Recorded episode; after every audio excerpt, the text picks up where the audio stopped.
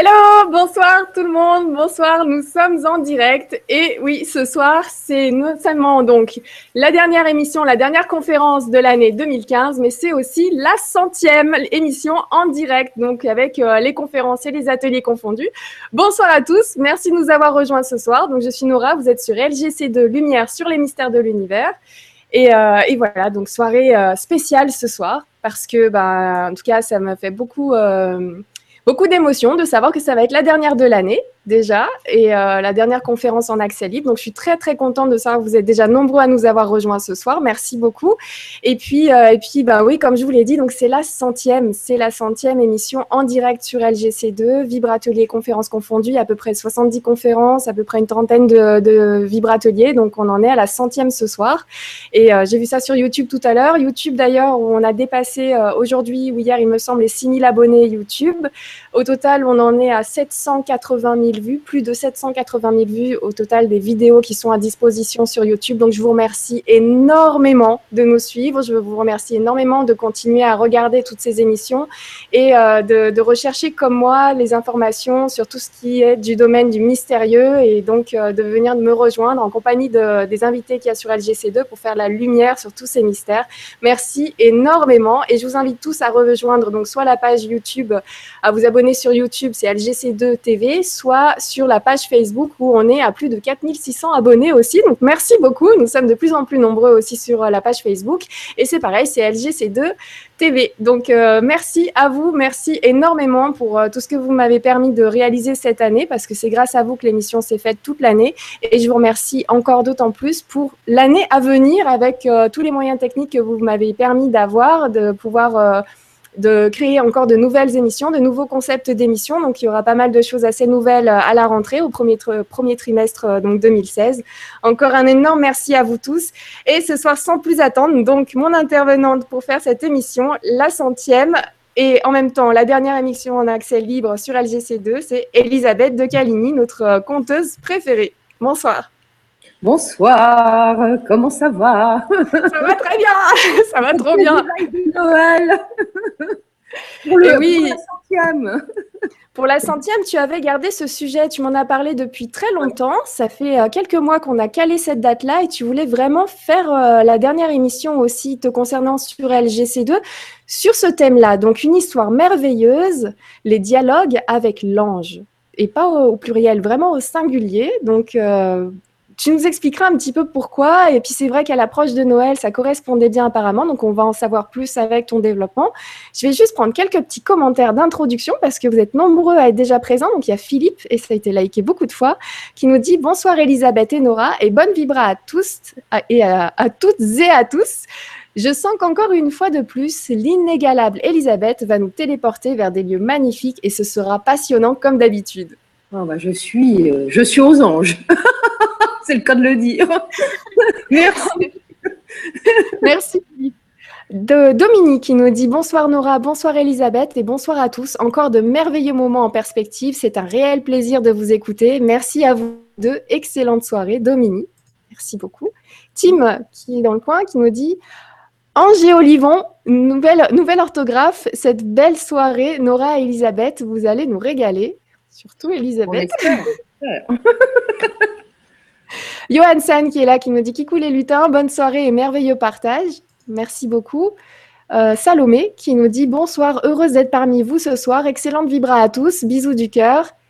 Et je vais prendre un petit commentaire encore de François qui nous dit Merci, bonsoir Elisabeth et Nora. Comme vous êtes deux anges, il faudrait le pluriel. Bonsoir, bonne vibra, partage, famille de lumière, du cœur, de l'âme, de l'esprit, amour à nous. François, merci beaucoup. Merci énormément. Je vais continuer à sélectionner donc vos commentaires de, début de soirée. Je vous remercie beaucoup de poser tous ces commentaires en début de soirée. Ça pose une ambiance déjà, donc grâce à vous, elle est super cool. Merci beaucoup euh, de, venir sur les conférences avec toutes vos bonnes vibrations. Ça fait vraiment chaud au cœur. Et puis euh, voilà, en les sélectionnant, elles vont arriver tout en haut et donc elles seront enregistrées en plus dans la vidéo. Et n'hésitez pas à poser vos questions donc tout au long de l'émission pour en savoir un petit peu plus sur ce que va nous expliquer Elisabeth sur cette fameuse histoire merveilleuse. Alors, je vais vous expliquer donc cette histoire merveilleuse des dialogues avec l'ange. Alors, en règle générale, quand on parle des dialogues avec l'ange, euh, on discute des dialogues en eux-mêmes. c'est-à-dire qu'est-ce qu'ils contiennent, euh, euh, quel est l'enseignement qui a été euh, donné par les anges, parce qu'on dit dialogue avec l'ange, mais en fait, vous allez voir qu'il y en a plusieurs. Mais personne ne raconte réellement l'histoire. On ne sait pas du tout comment ça s'est passé, ni dans quel contexte, ni pourquoi, ni comment. Et ce soir, ce que je vais vous raconter, c'est précisément l'histoire de ces dialogues, comment c'est arrivé, quelle est l'histoire incroyable qui a permis que, ce, texte, ce recueil de, paroles qui ont été prises euh, en, note il y, a, très longtemps, soit arrivé jusqu'à nous. C'est de ça dont je vous parlerai euh, évidemment aujourd'hui. Je vous lirai évidemment euh, quelques, quelques petites choses qui ont été lues, qui ont été dites par ces, ces êtres, mais c'est l'histoire que je vous raconte ce soir. Vous allez voir que c'est une belle histoire. Alors, la protagoniste par laquelle euh, ils étaient quatre d'ailleurs, ces gens-là, qui ont fait cette, euh, qui ont eu la grâce euh, d'être concernés par cette histoire. malheureusement, trois sont partis bien vite, et la quatrième est la seule personne survivante donc de, cette, cette, tragédie dont je vous parlerai tout à l'heure, et qui a, en tant que scribe, comme elle a toujours dit, je suis le scribe, a permis que euh, ces dialogues arrivent jusqu'à nous, qu'ils soient publiés en 1976 et qu'ils aient été publiés d'ailleurs en 18 langues et qu'ils aient été vendus à, des millions d'exemplaires. Alors, pour la petite anecdote quand même, moi j'ai fait connaissance avec ces dialogues euh, il y a à peu près 25 ans. Je ne devais pas être mûre parce que je commence à lire, au bout de 10 pages, je me dis qu'est-ce que c'est que ce truc, je ne comprends rien. Mais rien de rien. Ça me paraissait hermétique. Je voyais bien qu'il y avait quelque chose, mais je me dis, j'ai pas de cerveau, c'est pas possible. Je laisse tomber, je relis ce truc-là, toujours rien. Épisodiquement, pendant des années, je relisais et relisais. Il y a encore deux ans, je relis, je me dis, tiens, ça me paraît un peu plus clair. Et puis d'un seul coup, ça m'a pris cette année et c'est évident. J'ai compris une chose, c'est que ce bouquin, il ne se lit pas avec le cerveau, il se lit avec l'âme. Donc, si votre âme, n'est pas prête, c'est vachement compliqué. Par contre, il y a des clés euh, pour vous aider un petit peu euh, à, comprendre un petit peu mieux.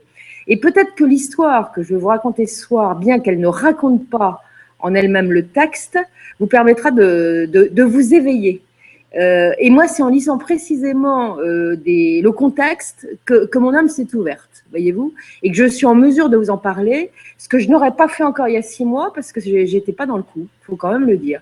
Et pourtant, j'ai pas un cerveau de palourde, hein, euh, et, là, vraiment, ça rentrait pas. En fait, c'est un livre qui se lit avec l'âme, et c'est un livre qui est d'autant plus étonnant, c'est que depuis euh, depuis juillet, depuis quand euh, j'ai dit, j'ai proposé à Nora de faire ce sujet, je l'ai relu trois fois. Ah Et à chaque fois, le texte me paraît différent.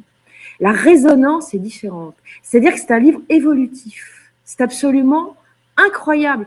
J'ai lu beaucoup, mais c'est la première fois que je tombe sur un ouvrage de cette, euh, de cette sorte euh, je pense qu'il a eu un tel succès dans le monde, y compris par des artistes. Le premier artiste qui l'a promu, c'est quand même le, magistral euh, Yudi Menuhin, euh, qui, en a fait la promotion et qui en a parlé. Il y a eu d'autres personnes qui en ont parlé, mais lui a proposé même de le traduire parce que c'était un livre magistral. Et, il a fait son chemin, il a fait son chemin jusqu'à nous parce que ça fait un moment qu'il est paru maintenant. Et, les, ventes ne cessent pas. C'est quelque chose qui continue à travailler. Et donc, il y en aura d'autres peut-être ce soir qui vont écouter et qui vont dire, eh bien, effectivement, ça va nous apporter quelque chose.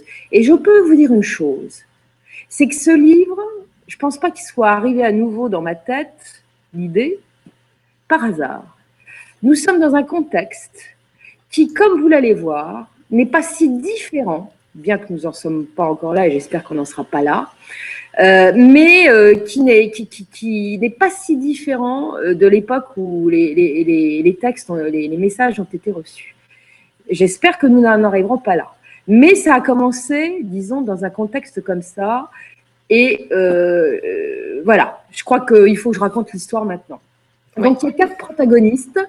La première, c'est Gita. Alors Gita, on va nous montrer la photo, euh, c'est une vieille dame, euh, quand elle va faire paraître ce livre. Euh, voilà. et Gita, c'est une femme de caractère. C'est la seule survivante des quatre protagonistes qui ont vécu cette affaire absolument incroyable. Alors, il est important de raconter sa vie parce que vous allez voir que Gita, par le début de sa vie et ce qu'elle est, c'était absolument impossible, mais vraiment impossible qu'elle en arrive jusque-là. Ce qui veut dire, en, quelque sorte, que rien n'est impossible et que quand la grâce vous tombe dessus euh, avec des messagers de haut vol, eh ben, ça peut arriver à tout le monde. Voilà. Et Gita en est l'exemple le plus merveilleux. Alors Gita, elle est née le 21 juillet 1907 euh, à Ljubljana. Son père était officier, euh, général d'ailleurs, hongrois, euh, extrêmement austère, pas très sympathique, raide. La maman était autrichienne d'origine. dans l'enfance, on va un petit peu à droite et à gauche. On se sépare en, deux séjours dans la famille. Ljubljana d'un côté et la maison du grand-père paternel en Slovénie euh, qui est quelqu'un qui, je sais plus si c'est le grand-père paternel, non, je crois c'est maternel, qui est un petit, comment dirais-je, un petit cultivateur terrien, mais qui a une grande propriété où tout, il y a de la vie là-dedans, il y a des enfants partout, enfin bon, bref, euh, tout le monde fait ce qu'il veut. Et le grand-père, c'est pas quelqu'un de vraiment facile. En plus, il est éditeur et imprimeur, c'est un type qui est de la terre mais en même temps intellectuel, et euh, tout le monde le craint, sauf Dita. Dita, elle, c'est quelqu'un d'à part, et euh, elle reçoit sans broncher, avec une tranquillité totale, une éducation d'un strict et d'un spartiate assez remarquable. Mais elle est heureuse. Son père est raide, il est plutôt brutal, il fait pas de cadeaux. Sa mère, comme j'ai dit tout à l'heure, elle est plutôt douce euh, et elle est effacée aussi. C'est une femme introvertie, euh, elle est, elle est hypersensible. Alors, Dita, elle a un frère aussi qui a exactement le même profil que sa mère. Finalement, elle ressemble à son père et en, en particulier encore davantage au grand-père.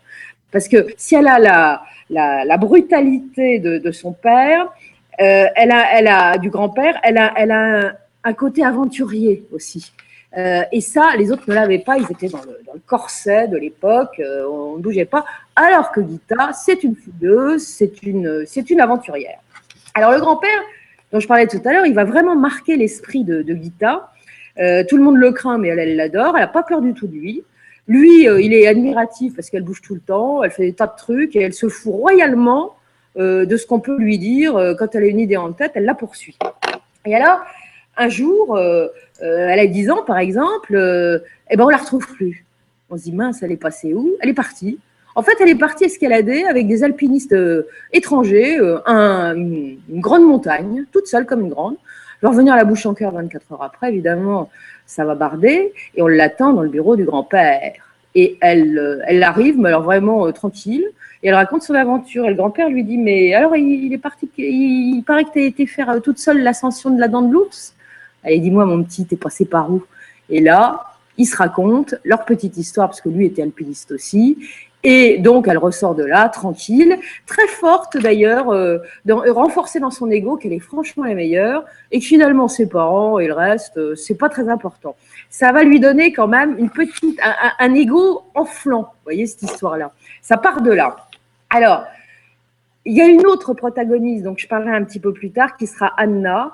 Euh, mais je vais quand même en dire deux mots tout de suite pour, pour marquer totalement la différence entre Anna et Gita, parce que Anna, c'est elle qui va recevoir, qui va intégrer les messagers. Gita, c'est le scribe, et elle, c'est elle qui parle. Anna. Et Anna, bon, c'est une famille totalement différente, ce sont des juifs hongrois, alors extrêmement doux, modérés. Le père euh, est directeur d'une école primaire, euh, il s'intéresse beaucoup à l'éveil des enfants. La maman est mère au foyer qui bichonne tout le monde. La maman juive euh, traditionnelle qui, veut, qui veille au bonheur de tout le monde. On est doux, c'est calme. Quand Gita va un jour aller euh, chez eux, elle va pas revenir parce que par rapport à chez elle où ça bouge tout le temps, où il y a tout le temps des tas d'enfants et où ça hurle dans tous les sens, il y a des tas de cousins, enfin bon bref, ça n'a rien à voir. Et donc elle est, elle est, elle est, elle est assez sidérée.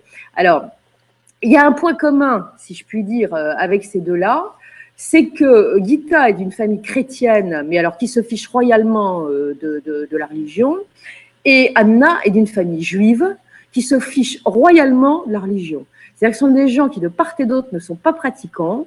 Euh, pour ce qui concerne les juifs de Hongrie, c'était le cas d'une majorité d'entre eux, on les appelait les juifs réformés d'ailleurs, euh, c'était les plus anciens sur le territoire. Euh, vous savez que peut-être qu'à Budapest, vous avez quand même la plus grande mosquée, euh, mosquée, que je raconte, plus grande synagogue d'Europe. Pourquoi pas, après tout? Il y en a peut-être une maintenant. Et résultat des courses, c'est un truc phénoménal. Et vous avez 10% de la population à l'époque, dans les années 40, 30-40, qui est composée de juifs, de juifs qui vivent paisiblement depuis la nuit des temps sur ce territoire-là, qui se sont complètement intégrés euh, à la vie euh, hongroise et on ne fait pas de différence et tout le monde vit en bonne entente. Alors Gita, comme je vous le disais, est une famille catholique un peu particulière puisque tout le monde s'en fiche. Elle va même, elle va suivre une heure de catéchisme dans sa vie, donc elle a aucune connaissance de quoi que ce soit. On peut dire ça comme ça. Et c'était pour faire sa communion. Alors jour de la communion, ça va être quelque chose parce que euh, le curé est complètement ivre mort. Et donc, il va faire sa messe comme il le peut. Euh, comme on a un côté pratique chez les Malaches, euh, eh ben, on va envoyer tous les cousins en même temps. Donc, tout le monde va avoir droit à la communion en même temps. Sauf que le curé est un peu bizarre, il, il les fait communier, mais il leur donne un petit coup de vin de messe à la sortie. Donc, les membres vont rentrer bourrés comme des lus, autant que le curé, euh, après avoir fait un petit tour dans la campagne. Bon, les parents n'avaient pas prévu de repas, de fête, donc tout le monde au lit, on n'en parle plus. Et voilà le, la seule approche euh, de Gita euh, par rapport à la religion catholique. C'est un peu léger. Mais ça sera assez surprenant pour la suite vu ce qui va se passer. Alors Gita, c'est une personnalité. C'est une personnalité clé qui va permettre à tous les autres, c'est le, trait d'union, à tous les autres de se rencontrer. Alors, elle va faire euh, des études aux arts décoratifs euh, de Budapest, puis ensuite elle va partir à Munich euh, pour spécialiser à l'université. Comme je vous l'ai dit, sa mère est autrichienne, elle parle parfaitement allemand, donc elle part à Munich. De son côté, alors elle va rencontrer aux arts décoratifs Anna précisément, avec laquelle elle va se lier, mais c'est pas une amitié, c'est une camaraderie, mais sans plus. Hein. Mais elles se connaissent et elles s'entendent bien. après son cursus aux arts déco, euh, Anna euh, part, elle, pour sa part, à Vienne, puisque sa mère euh, est d'origine viennoise, donc elle part là-bas. Elles vont rester quelques années là-bas. D'ailleurs, Anna va rencontrer, va retrouver son ami d'enfance, Joseph, qui sera le troisième protagoniste, et c'est là qu'ils vont tomber amoureux. Alors, en attendant, Anna et Gita vont se retrouver en 1929 mais elle va faire du chemin et son petit chemin, Anna, euh, par rapport euh, depuis le début de son enfance. Donc, on va revenir un petit peu en arrière, puisqu'elle va, elle va être euh, quelqu'un d'assez connu, même de très très connu et de très apprécié en Hongrie, puisqu'elle va devenir championne de natation. Mais alors une championne extrêmement médiatique pour l'époque. elle a 14 ans quand elle décide de, de faire de la compétition de natation, et alors elle a envie de se sublimer. C'est-à-dire qu'il faut savoir qu'elle n'est pas aidée voilà, on la voit en. Elle, doit avoir 17 ou 18 ans, là. Euh, on la voit en championne. Donc, euh, elle n'avait pas trop de chance parce que sa mère, qui était une femme assez délicate et élégante, euh, lui disait tout le temps Ma pauvre Gita, avec les grands pieds et les grands mains que tu as, tu te marieras jamais. Donc, elle se trouvait moche, la pauvre Gita, évidemment. Et là, on lui donne l'occasion de sortir du rang, si je puis dire parce qu'elle a l'esprit de compétition. Ça, ça vient du papa et surtout du grand-père. Et elle se décide à, flamber, euh, si je puis dire, dans les bassins. Et elle va y arriver, puisqu'elle va devenir euh, une des meilleures en plongeon acrobatique de l'époque, euh, le, top du top sur le saut de l'ange, c'est le cas de le dire, c'est prémonitoire. Et surtout, elle va être la championne du, 100 mètres, du dos crawlé sur le 100 mètres. Elle va gagner aussi une épreuve phare à Budapest, euh, qui consiste à nager pendant 12 km dans le Danube, euh, sur des points qui sont assez dangereux parce qu'il y a des ponts, ça fait des tourbillons. Alors tout le monde évidemment ralentit dans ces cas-là, et elle, elle fonce et elle comprend qu'il faut se laisser porter. Elle arrive toujours première, donc elle va le gagner plusieurs fois. Donc elle a une réputation absolument formidable. Et en 1926, à 19 ans, elle est la star de la star. On l'arrête dans la rue tous les deux mètres. Elle est devenue magnifique, non pas parce qu'elle a un visage euh, magnifique. Non, non, elle n'a pas un visage fin, elle a un visage carré, elle a un visage euh, volontaire, si je puis dire, mais elle a surtout un corps magnifique, tu sais. Et alors, ce corps magnifique lui plaît tellement, parce qu'on lui a tellement dit qu'elle était moche quand elle était ado et petite, que là, d'un seul coup, c'est la reine, c'est la reine du bal, la reine du monde. Donc, comme les messieurs sont un peu sensibles à son charme et qu'elle fait tour pour parce que c'est une charmeuse et qu'elle sait s'y prendre, qu'elle n'a pas froid aux yeux surtout, bah, elle va commencer, ce qui est un peu surprenant pour l'époque, on est quand même à la, euh, à la fin des années 20 euh, par avoir des amants dans tous les sens. Mais comme dans la famille, bah, on ne s'occupe pas des autres, c'est pas trop gênant. Elle n'a pas trop de principes. Elle, fait, elle continue à faire du sport. Elle part en montagne et il va se passer, elle va se rappeler euh, quand elle va repartir en montagne, quand elle est un petit peu plus grande, un événement qui s'est passé qui sera très important pour elle. Ce qui s'est passé quand elle avait 5 ans. Elle était dans, dans les montagnes du Tyrol avec son grand-père et il regardait la vallée. C'était un coucher de soleil, c'était magnifique. Et d'un seul coup, il lui arrivé sa première expérience particulière. C'est-à-dire qu'ils étaient assis dans l'herbe et d'un seul coup, elle a eu l'impression que le temps s'arrêtait et elle a l'impression qu'il y avait quelque chose d'intemporel, qu'elle n'était plus là, qu'elle s'envolait presque et qu'elle avait une connaissance totale de l'univers auquel elle était reliée. Et ça, c'est, elle avait 5 ans. Et ça, c'est un truc qui l'a marqué parce que ça reviendra, euh, cette vision de, qui lui est arrivée quand elle avait 5 ans dans les montagnes du Tyrol avec son grand-père, à plusieurs reprises dans son existence. Elle, elle, aura le souvenir de cet état extatique qu'elle a connu à 5 ans. C'est, disons, le premier petit boulon, si je puis dire, cette histoire-là, de ce qui va arriver un petit peu plus tard. Enfin, Revenons-en à la nageuse qui fait des exploits. Euh, ah, ah, puis elle se dit quand même, j'ai fait des études d'art, faudrait peut-être que je trouve du boulot, parce que la natation c'est bien, même si j'adore ça, et euh, faudrait peut-être que je reprenne un crayon. Et là, elle s'aperçoit que bah, le coup de crayon, c'est pas ça, qu'elle sait plus vraiment dessiner, qu'elle s'est tellement occupée de son corps que c'est pas, pas extraordinaire. Alors elle repart de plus belle dans le sport et, et l'apparence, et, elle s'aperçoit que son corps, elle fait tellement de musculation, de machin, qu'elle commence à devenir un peu massive. Et là, ça l'ennuie parce qu'elle est passée du pas beau au très beau, et là, ça devient moins beau. Alors, elle a beau se faire masser par des masseurs grecs, elle adore ça d'ailleurs, les masseurs grecs, elle aime beaucoup les grecs, euh, ça, ça, va plus du tout. Elle se dit, il faut que je trouve une solution. Et là, on va arriver à la quatrième protagoniste, qui s'appelle Lily elle va entendre parler d'une jeune femme à Budapest, qui d'ailleurs, euh, dont la réputation d'ailleurs euh, dépasse les limites de la Hongrie, puisque de toute l'Europe on vient la voir pour suivre ses cours. Euh, donc cette dame-là dispense des, cours d'expression corporelle.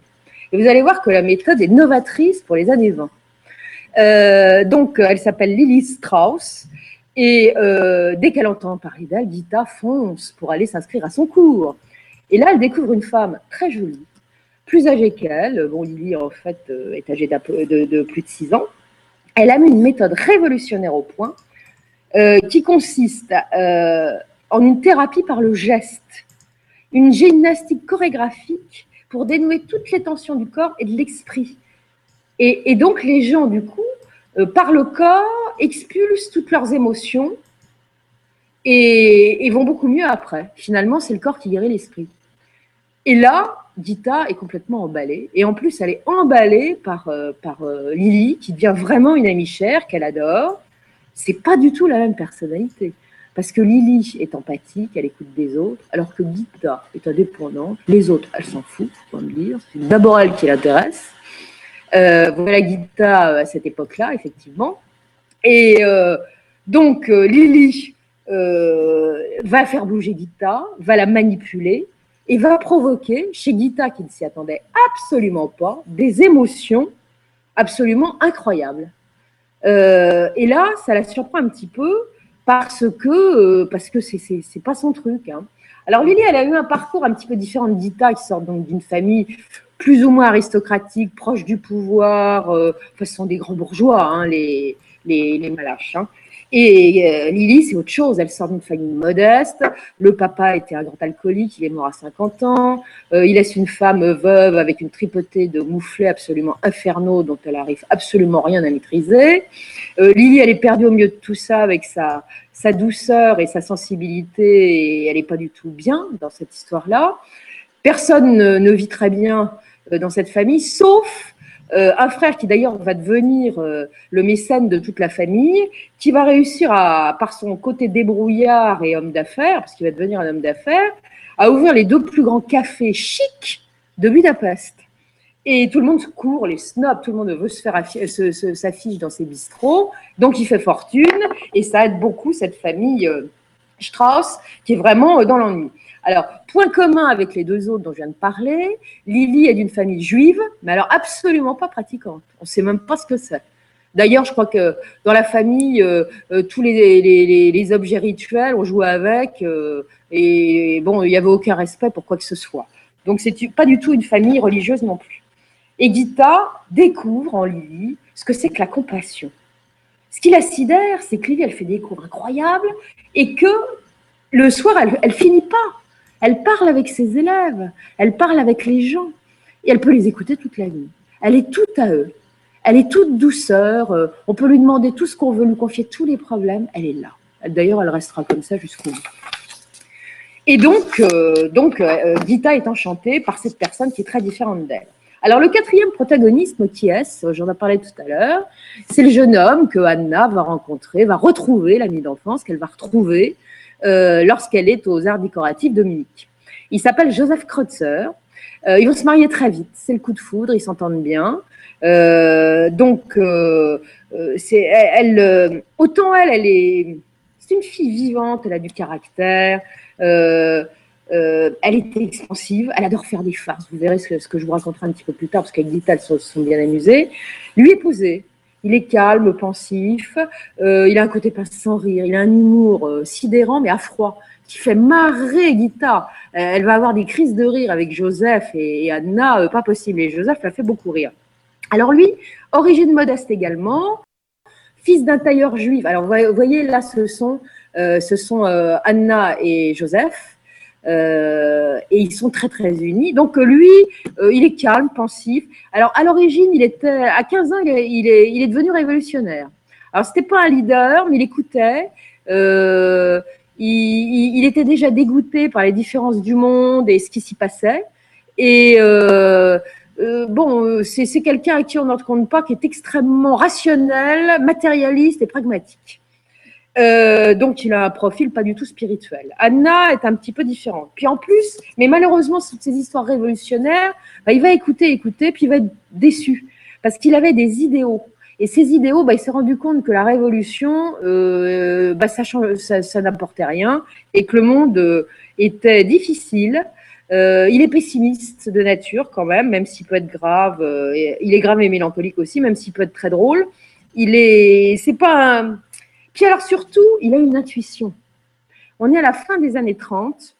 Il s'intéresse beaucoup à la politique. Et quand, les, années vont évoluer, il va voir la montée du nazisme. Mais alors il va le voir, mais en gros. Et il va se dire, ça c'est mauvais pour nous, ça va mal se terminer. Ça va être mauvais d'ailleurs pour tout le monde. Il a vu le truc, il a vu, il a commencé à trembler euh, dès le début des années 30 sur ce qui allait se passer plus tard. Et donc, Gita euh, bah, connaît Anna et Joseph, hein, elle s'est un petit peu euh, rapprochée d'eux après, après le retour à Budapest, et elle va présenter à ces deux-là la jolie Lily, qui est donc prof d'expression corporelle. Et ça va être une très belle amitié. Joseph euh, se mêle pas trop aux trois filles qui, rigolent beaucoup, c'est des copines, elles sont jeunes. Donc il reste un petit peu toujours en retrait. Quand ça fait un peu trop de bruit euh, et que ça, le ton monte, bah, il se pose en médiateur, il essaye de, d'apaiser les tensions parce que tout le monde parle haut.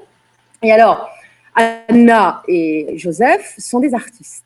Lui, c'est travailler le bois, c'est un ébéniste. Et alors, c'est des gens qui, ont des idées très créatives. Ils vont créer des meubles très design pour l'époque. Des meubles qui pourraient se vendre très bien, mais ils sont juifs et l'antisémitisme commence à monter. Donc, ils vont vendre ces jolis meubles euh, difficilement, mais ils vont continuer à créer. Et puis, ils font pas que ça, hein. ils, créent des tas d'autres choses. Et euh, Anna, elle a pas, euh, Lily, bon, pardon, Dita, elle n'a pas de travail.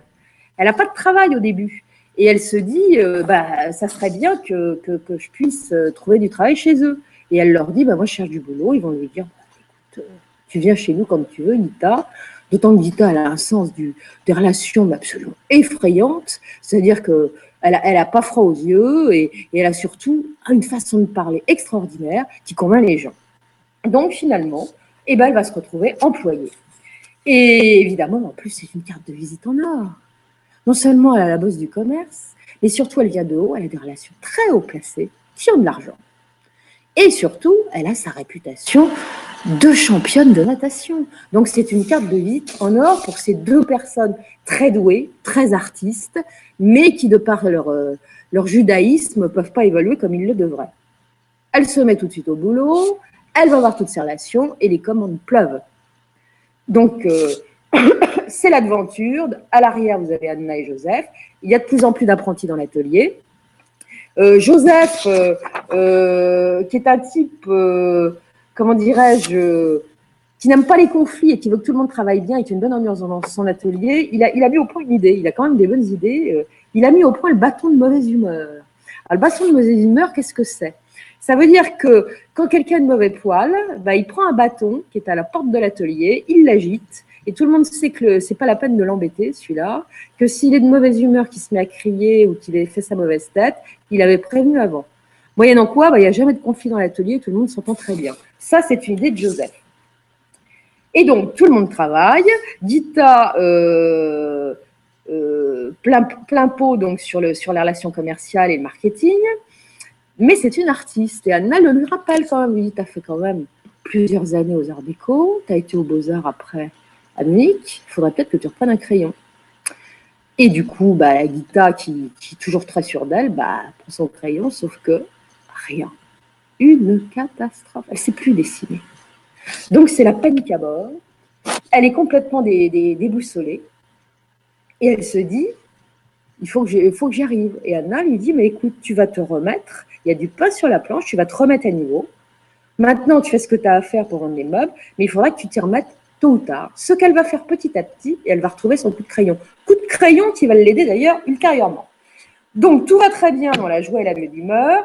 Anna aimerait bien avoir des enfants, c'est une jeune femme, mais Joseph, c'est le pessimiste. Lui, il voit le truc arriver. Il sait très bien que ça va se terminer cette histoire, et il dit, moi je ne mets pas d'enfants au monde, dans un monde pareil. Donc Anna est privée d'enfants. Donc finalement, bah, elle se reporte sur les jeunes gens de l'atelier, euh, les, apprentis, et elle, elle les materne. Voilà, elle, a trouvé son, son comment dirais-je, son, son, son, oh, sa consolation. Voilà ce que je voulais dire. Alors Gita, elle, c'est l'excentrique.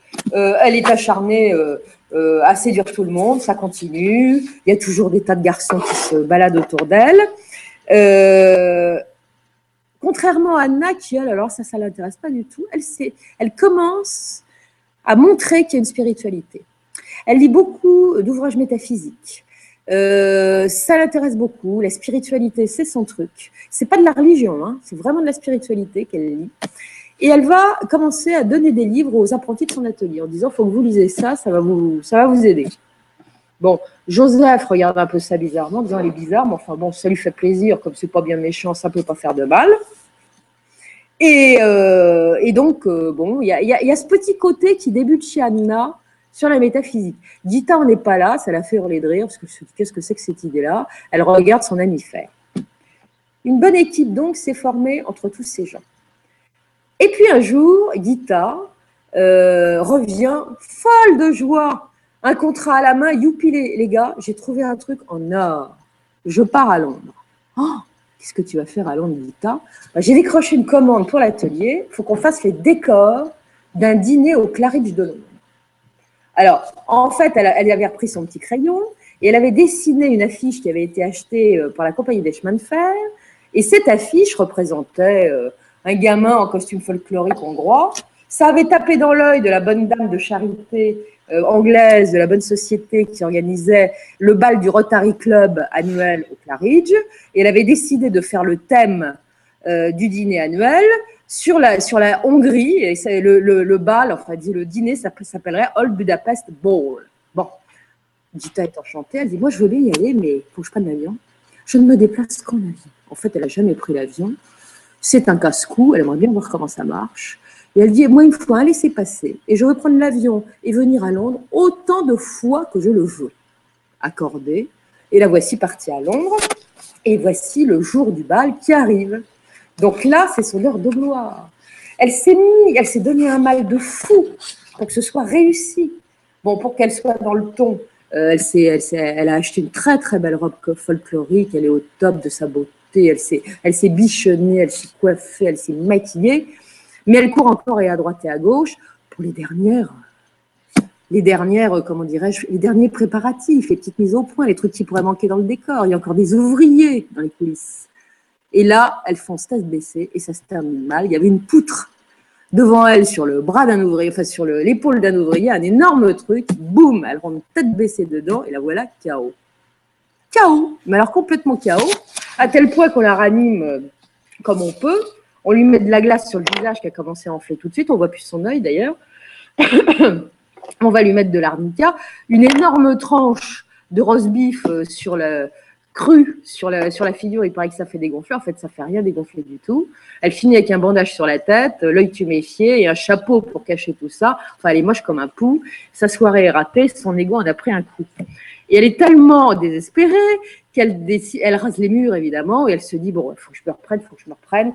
Je ne me suis jamais dégonflée, je me suis, je m'en suis toujours sortie, ça va aller, ça va aller. Elle part aux toilettes, et dans les toilettes, il lui arrive un drôle de truc elle se rappelle le coucher de soleil sur la montagne, avec son grand-père quand elle avait 5 ans, au Tyrol, et l'effet que ça lui avait fait. Et pourquoi elle s'en rappelle?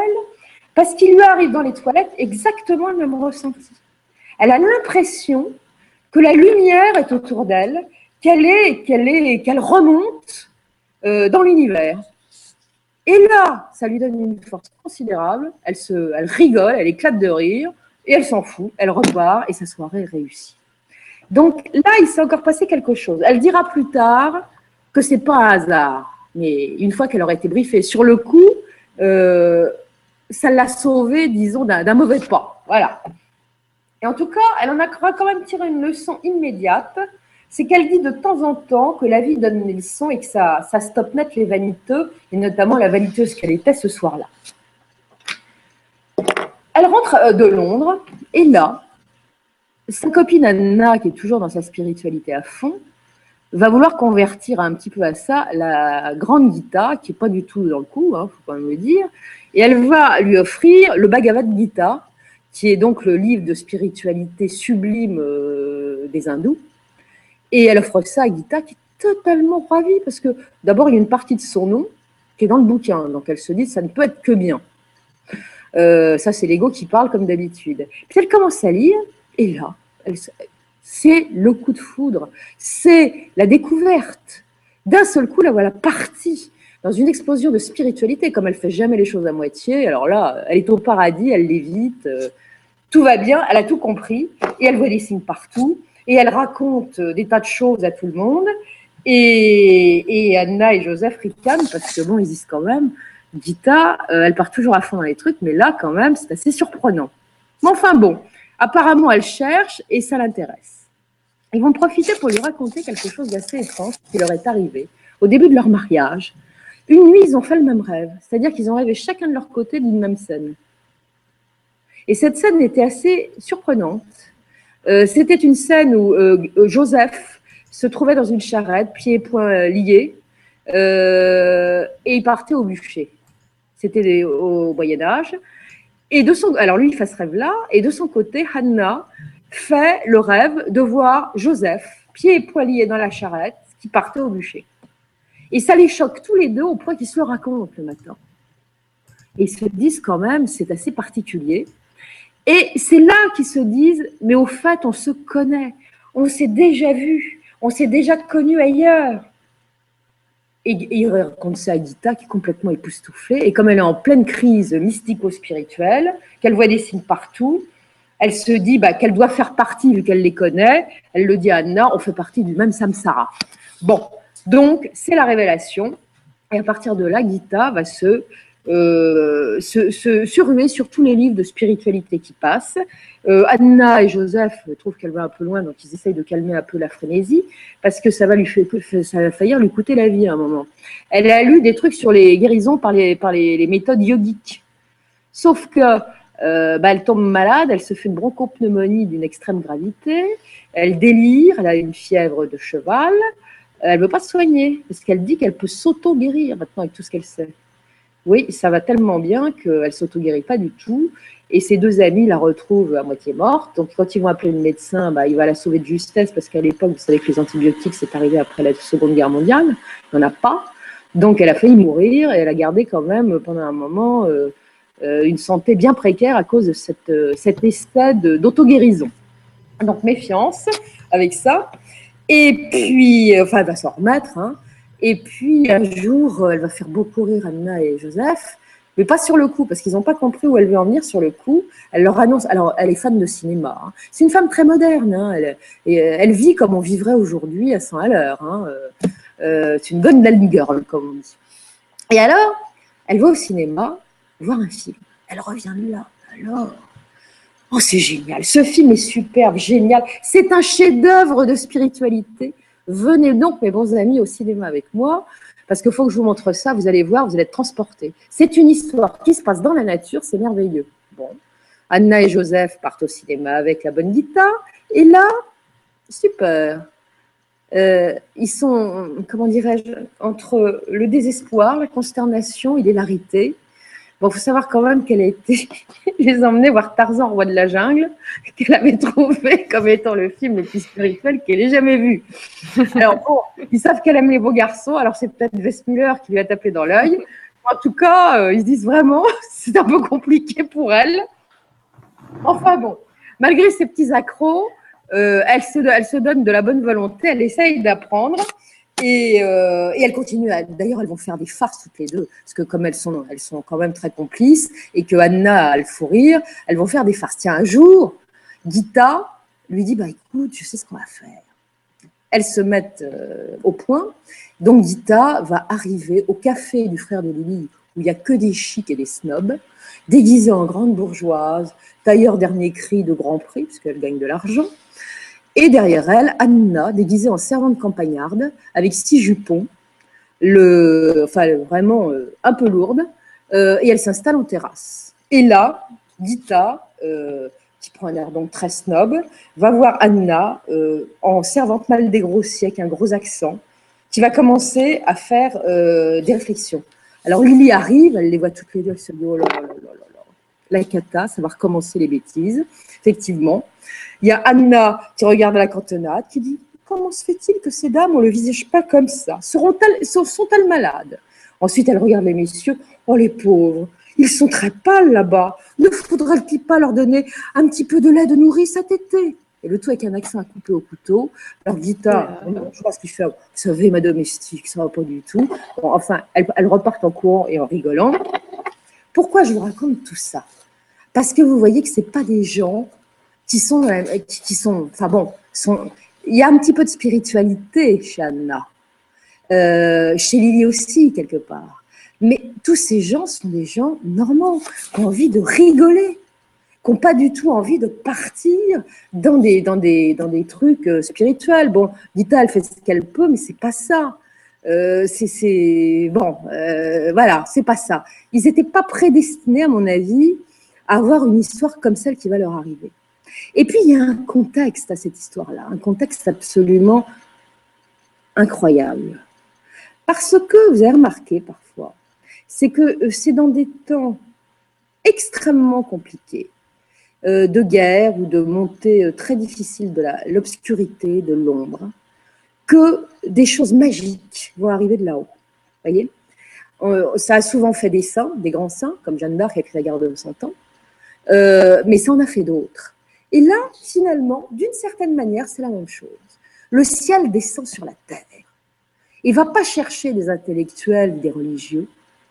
Il va chercher des gens simples qui s'attendent pas à ce qui va leur tomber dessus.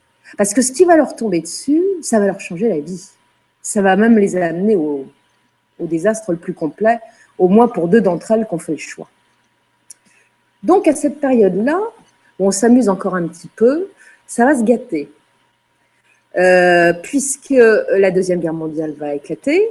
Je rappelle qu'il y a 700 000 juifs sur le territoire euh, hongrois, euh, dont 10%, dont, qui, qui, représentent 10% de la population. Que ces juifs représentent pour la Hongrie un pactole, puisque c'est l'élite économique, intellectuelle et artistique de la Hongrie. Pour ce qui concerne les médecins et les avocats, la moitié sont juifs. Pour les commerçants et les industriels, c'est le tiers. Donc, ils ont leur importance, ils sont bien intégrés, ça se passe bien. Alors, vous avez un régent, le régent qui s'appelle Horthy, qui est à la tête de la Hongrie à cette époque-là. Lui, il est de plus en plus séduit par les théories nazies, fascistes d'Hitler, parce qu'il est antisémite, comme beaucoup de gens de l'aristocratie, de la bonne bourgeoisie hongroise. On n'aime pas les juifs. On leur fait pas de mal, mais on les aime pas. Et euh, ils commencent, sous l'influence de l'Allemagne nazie, euh, avec laquelle elle, la Hongrie copine, parce qu'il y a beaucoup d'accords commerciaux qui, existent entre les deux pays, à émettre des, des, des, hum, comment dirais-je, des lois pour, les, pour limiter les quotas des juifs aux postes importants. C'est assez doux au départ, c'est pas trop méchant. Mais ça attire l'attention de qui? Bah, des, catholiques. C'est-à-dire que les catholiques vont aider énormément les juifs pendant la Deuxième Guerre mondiale en, Hongrie. Vous avez le cardinal qui est Angelo Rota, qui est le nonce apostolique, pardon, donc celui qui est relié au Vatican, à Rome. Euh, le nonce apostolique, Angelo Rota, qui va se dire qu'il faut faire quelque chose. Vous avez le cardinal, euh, le primat de Hongrie, qui est le cardinal Sereti, qui, est Seredi, qui est exactement dans l'état d'esprit. Donc, dès que ça va commencer à, bouger sur les lois anti-juives, enfin, pas encore des lois anti-juives, c'est des lois sur les quotas, mais enfin, on, est dedans, hein, quand même dire. Ils vont dire faut, faut aider ces gens-là, parce que finalement, ils nous ont jamais fait de mal, sont des, sont des, gens euh, comme vous et moi, des Hongrois comme les autres. On peut, peut pas les laisser quand même dans cette situation-là. Donc, il y a un côté compassionnel, mais en même temps, il y a le côté prosélytiste. C'est le moment de récupérer les chrétiens. Donc, qu'est-ce qu'ils vont faire? Bah, Ils vont leur proposer à ces juifs de les baptiser, de les convertir au catholicisme.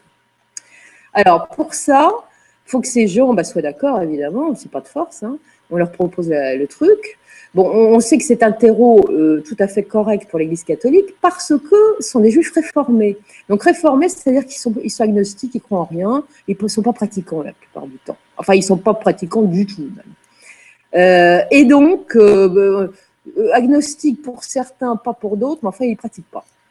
Et ça commence à marcher parce que ces gens, ils ont bien compris que ça allait mal tourner. Donc, ça commence à, beaucoup se convertir. Alors, pour ça, bah, le, cardinal, euh, euh, enfin, l'Église exige qu'il y ait quand même un certificat de renonciation à la religion juive pour pouvoir obtenir l'entrée dans la religion catholique. Ce qui se fait sans aucun problème parce que les rabbins, ils ont bien compris pour certains que ce qui allait se passer. Et ceux qui, ne sont pas, euh, euh, enfin, qui sont pas fermés, qui sont plutôt ouverts, vont accepter de délivrer ces certificats. Donc, ces, gens vont commencer à se faire baptiser. En 1944, on est en pleine guerre. La Hongrie est préservée. L'Allemagne ne l'a pas envahie. Il y a des rapports à peu près corrects. C'est pas ça. Mais le régent, qui est pourtant un antisémite, il veut pas tomber dans le fascisme. Et il veut surtout pas qu'on lui pique ses juifs. Parce qu'il sait que le pays, il est par terre si, tous les juifs sont, largués ailleurs. Donc, il fait de la résistance. Et il, ferme les yeux sur un certain nombre de choses. Alors, Hitler, il n'est pas content du tout. Euh, le régent, ça commence à lui courir parce que toute l'Europe fonctionne, l'Europe de l'Est, euh, entre les Russes et l'Europe occidentale. Tout le monde s'est mis au pas. Euh, bon, si ça marchait pas, on envahissait. Hein. La Hongrie, elle est pleine de bonne volonté sur les idées fascistes. Alors, il faut savoir qu'il y a des bons groupes d'extrême droite qui se sont développés, avec des mecs sympas qui s'appellent les Nislas, qui, font des dégâts et dès qu'ils peuvent, bah, ils exterminent euh, malheureusement ces juifs qui, n'ont rien fait. Et, mais il fait de la résistance pour le reste. Il veut pas céder à Hitler. Euh, donc Hitler, bon, va prendre son temps, mais ça va mal se terminer à un moment donné. On va quand même lui faire une vacherie à M. Horthy, puisqu'on va lui tuer son fils dans un accident. Ses services secrets euh, nazis qui ont mis ça au point. Mais il fait de la résistance, Horthy. Il dit non, non, je ne vous livre pas de la main-d'œuvre juive. C'est non. Il va finir par céder du terrain euh, en 1944, en avril 1944, parce qu'il n'a pas trop le choix. Euh, ça, j'en reparlerai tout à l'heure parce qu'il a rencontré Hitler qui lui a dit maintenant ça va. Et donc, il y a des tas de gens qui vont partir. Malheureusement, dans les usines d'armement euh, nazis et dont on ne verra pratiquement jamais euh, la tête euh, par, la, par, la suite. Donc c'est comme ça et dans cet esprit-là que Anna et Joseph décident de s'expatrier de Budapest parce qu'on sait qu'il va y avoir des rafles, que c'est imminent, que ça commence déjà, qu'ils risquent de partir dans les camps de travail ou pire, et ils décident de partir à la campagne. Donc, ils ont allé s'installer dans un petit village qui s'appelle Budaliget, qui est à quelques kilomètres de Budapest. Le confort est spartiate, il n'y a pas l'eau courante, il faut aller prendre un, comment dire, de l'eau à un robinet dans le jardin. Enfin, ça suffit.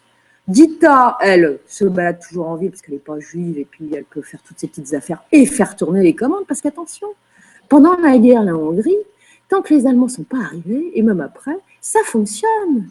Il y a de l'argent, on commerce, on achète des meubles, on fait des trucs. Donc ça marche. Donc elle continue.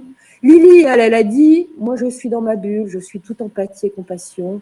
Je continue, au risque de ma vie, à rester à Budapest et je m'occupe de mes, élèves et je les console et je les écoute. Donc elle ne vient que le week-end. Donc sont toute la semaine euh, tout seuls, Anna et Joseph. Et les deux autres qui rejoignent le week-end, dont Dita, qui vient passer des moments avec eux, puisqu'elle les adore. Joseph s'est mis au potager, Dita fait ses petits dessins, euh, mais elle, elle, remarque un truc à un moment, elle dit à chaque fois que j'arrive, je ne suis pas bien. Je suis bien en ville et dès que j'arrive là-bas, je me sens oppressée, je me sens mal. Elle comprend un peu la cause. Elle voit qu'Anna, elle a commencé à être contaminée par Joseph. Ils sont en train de se rendre compte qu'il y a quelque chose qui ne va pas. Joseph est de plus en plus pessimiste et elle, s'affaisse. Et puis elle peut plus bosser comme avant. Elle dirige plus son atelier comme avant. Donc elle réfléchit et, ça va un peu moins bien euh, dans sa tête. Donc Gita, qui a toujours des idées, Joseph aussi, décide de créer le week-end un jeu philosophique. Donc, eh ben, on réfléchit. On réfléchit sur tout, sur la montée du nazisme, sur la, place de l'homme, sur, euh, sur. Sur tout. Et à un moment, on, se, décide même à, écrire d'une semaine à l'autre ce qu'on a pensé. Et pour pouvoir partager avec les autres. On discute beaucoup sur quelque chose qui impressionne et embête tout le monde, c'est le mensonge qui existe dans le monde, dans l'Europe évidemment, mais ce qu'on cache aux gens et comment on les manipule. Tiens, tiens, c'est vachement d'actualité tout ça. Et ça les préoccupe beaucoup. Alors ils ont tous lu, ils ont des connaissances. On parle aussi bien de Lénine que de Mao. On parle des grands philosophes. Et Gita, elle est un peu en retard. Parce qu'elle, elle a été nageuse, euh, qu'elle a été séductrice, euh, euh, pendant, et qu'elle n'a pas encore rattrapé son retard. Alors elle pose des tas de questions. Elle est moins, moins érudite, et puis peut-être plus lourde aussi, moins fine. Donc elle, elle patauge en permanence, mais comme elle ne veut pas perdre la face, elle en fait des tonnes. Et elle raconte que des conneries, il faut quand même dire les choses. et ça commence à fatiguer Anna parce qu'elle se dit quand même, elle ne fait pas d'effort, elle ferait mieux de se taire. Quand on ne sait pas, on se tait. Mais Gita continue. Euh, et elle n'arrête pas de poser des questions. Et elle pose toujours des questions. Et puis il arrive un vendredi, le 24 juin 1943. Joseph est parti au jardin. Il est en train de bêcher, je ne sais trop quoi. Et puis elles sont en train de prendre le café toutes les deux. Et Anna sent que ça, lui monte, comme on dit. Parce que Gita, elles sont en train de discuter. Et Gita est toujours en train de tourner en rond sur des, questions où elle est à côté. Euh, et elle n'arrête pas de dire Qu'en penses-tu, Anna? Qu'est-ce qu'il faut que je fasse? Et, elle est lasse, elle n'en peut plus. Elle, lui, elle, elle, la gonfle, comme on dit vulgairement, euh, dans, dans, des termes modernes. Voilà, c'est ça. Elle en a, mais ras-le-bol. Des questions à la noix de sa copine. Et elle s'apprête à lui, à la remettre en place et lui dire Bon, maintenant ça va, tu me casses les pieds. Elle va le faire lorsque soudain, elle a une vision. Elle voit comme deux mains qui arrivent sur la table. Alors, Gita, elle avait, posé, elle avait écrit toutes ces questions qu'elle voulait, voulait poser à Anna, euh, ce qu'elle faisait en boucle. Donc, les feuillets de Gita sont sur la table et elle voit ces énormes mains qui sortent de nulle part, qui déchirent tout et hop, par terre. Et Gita est un peu sidérée. Et Anna, la regarde et lui fait Attention, ce n'est plus moi qui parle. Et là, à partir de ce moment-là, va sortir un discours devant une Gita qui est complètement accablée parce qu'elle se demande euh, ce qui se passe sur le coup. Anna n'est pas en transe. D'ailleurs, elle dira ensuite qu'elle ressentait tout, mais que son cerveau était hyperactif. Elle voyait tout avec une acuité absolument incroyable. Et elle avait toute l'information sur Gita, comme si elle disait dans un livre ouvert, le bien comme le moins bien. Elle était intemporelle. Et elle, commence à, donc à, dire ces mots. Et puis ensuite, elle, elle dit à Gita, on va te faire perdre l'habitude de poser des questions inutiles. Attention, bientôt des comptes te seront demandés. Oh, Gita, et elle n'a pas la même voix. C'est-à-dire que ce n'est pas la voix d'Anna. Et puis surtout, Gita, qui n'a jamais rien ressenti, qui n'est pas du tout dans, dans le ressenti, a ressenti là une présence, quelque chose de lourd, de vibrant. Et il va y avoir tout un discours que je ne vais pas vous lire parce que sinon on est parti. Simplement, la voix lui dira un moment, il faut que tu, changes radicalement. Sois indépendante. Tu es trop peu, tu es trop et trop peu. Après, l'ange va dire, parce qu'on appelle ça l'ange, en fait, c'est pas l'ange. On va dire la voix pour l'instant. On dira après autrement. Donc la voix lui dit Me connais-tu? à travers la bouche d'Anna. Et Gita, ça la fout droit, cette question. Me connais-tu? Elle le sait.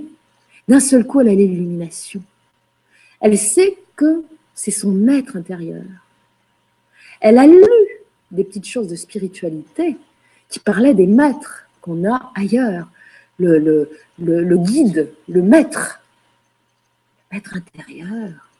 Et là, elle sait que c'est lui. Anna répète Me connais-tu? Et Gita fait des efforts désespérés. Elle se dit Oui, oui, je le connais, mais je ne me souviens plus, je ne sais pas. Et la voix lui dit Tu es païenne, et c'est bien ainsi. Tu, ne seras, baptisé, tu seras baptisée avec l'eau de la vie. Tu recevras un nom nouveau. Ce nom existe, mais je ne peux pas le révéler. Prépare-toi à cela. Le tout avec une voix. Et la voix demande à Gita Pose-moi une question. Gita est sidérée, elle dit rien. Elle dira après avec beaucoup de, mais ça c'est son caractère qu'elle a trouvé ça naturel, mais sur le coup, c'est pas si naturel que, ça. Et la voix va terminer en disant Celle qui parle est fatiguée, celle qui parle c'est Anna. Donne-lui de la force, nous allons nous rencontrer à nouveau. Et ça se termine comme ça. Immédiatement après, Anna se, continue, va se dire qu'elle reprend sa vie normale, hein. elle ne parle plus de la même façon, puisque l'entité est partie, et elles vont tout noter, tout noter en se souvenant des mots. C'est un peu gravé dans leur esprit, parce que c'était tellement incroyable. Et Anna va lui expliquer, elle lui dit, écoute, pendant cette histoire-là, je me suis sentie élargie. Je voyais tout, je te voyais. Et puis je sentais la présence de cet être, du visiteur. Euh, je, sentais son indignation, son amour, sa tendresse vis-à-vis de toi, mais ce pas les mêmes sentiments que les miens. Je sais que c'était ça, mais j'avais pas le même ressenti que pour mes propres émotions. C'était autre chose. Et surtout, à chaque fois que j'allais prononcer un mot, je voyais de mes yeux les paroles que j'allais prononcer. C'était pas des mots, c'était pas des lettres, mais je les voyais. Gita va lui dire Tu crois qu'on va le revoir Parce qu'il a dit qu'il reviendrait? Et Anna lui répond Ah oui, peut-être dans sept jours. On raconte ça à Joseph et à Lydie. Joseph qui revient du jardin, Lydie qui arrive de Budapest. Alors, Joseph, alors là, c'est le flop total. Lui, il trouve que c'est très bizarre. Il est plutôt froid. Et il dit, ça c'est des histoires de bonnes femmes. Euh, si ça vous amuse entre vous, il n'y a pas de souci. Mais alors moi, vraiment, vos, vos âneries, c'est vraiment, pas mon truc. Lily, elle a une autre, euh, une autre euh, façon de voir les choses. Elle, elle pense, elle a tout de suite vu. Et elle dit, moi, je serai présente un hein, vendredi. là, je ne suis pas venue plus tôt aujourd'hui, mais là, je serai là la semaine prochaine. Et je vous garantis, je prends des notes. Hein. C'est moi qui prendrai les notes. Et à partir de là, ça va commencer ça va commencer à prendre des notes. Alors, il va y avoir un entretien, effectivement, huit jours plus tard, sept jours plus tard. Tous les entretiens auront lieu le vendredi à 15h. Alors, Gita mettra quand même près de 30 ans à s'apercevoir, parce que quelqu'un lui aura fait remarquer, pourquoi vendredi à 15h Pour ceux qui sont chrétiens, le vendredi à 15h, c'est l'heure où est mort Jésus sur la croix. Alors au début, ce n'est pas des enseignements à tonalité christique, mais après, ça va changer. Au début, c'est pas du tout ça. Et d'ailleurs, je les ai avec moi, j'ai tous les bouquins sur la table, je vous en lirai un petit truc, que vous allez comprendre ce que c'est. Donc le 7 juillet 43, 15 heures pile, la voix se fait entendre encore à nouveau, et c'est Gita qui est concernée. Et elle s'exprime toujours avec cette autre voix. Lily est là pour la première fois, elle découvre, elle se dit ah, c'est absolument extraordinaire. Et puis la voix change. Et c'est une autre voix qui va parler. C'est un autre guide. Ça sera celui de Lily. C'est un autre maître intérieur. Et là, ça m'a parlé. Et tous les vendredis, ça parlera. Ça parlera individuellement pendant des mois. Surtout à Gita et à Lily. Et à. Euh, ça viendra qu'une seule fois pour Anna, parce que son maître, à travers sa bouche, va lui parler, va se manifester en tout cas, mais ça ne sera pas un enseignement individuel. Et ça parlera une semaine plus tard à Joseph, mais j'en parlerai tout à l'heure. Donc, tous les vendredis à 15h, les maîtres intérieurs parlent. Celui qui mesure parle à Anna, le maître intérieur de la mesure, car elle représente la parole et elle éclaire. Celui qui bâtit parle à Joseph, car il représente le silence qui remplit. Il faut savoir aussi qu'il construit de ses mains, Joseph. Celui qui aide parle à Lily, car elle représente l'amour qui relie. Elle est toute compassion. Celui qui rayonne parle à Gita, car elle représente la force qui réchauffe. C'est la fougue, c'est le soleil. Elle est solaire d'ailleurs, Alors les entretiens vont s'organiser d'une certaine façon. On parle d'abord à Gita. Le maître parle d'abord à Gita. Il y a un autre maître ensuite qui va parler à Lily et plus tard avec Joseph.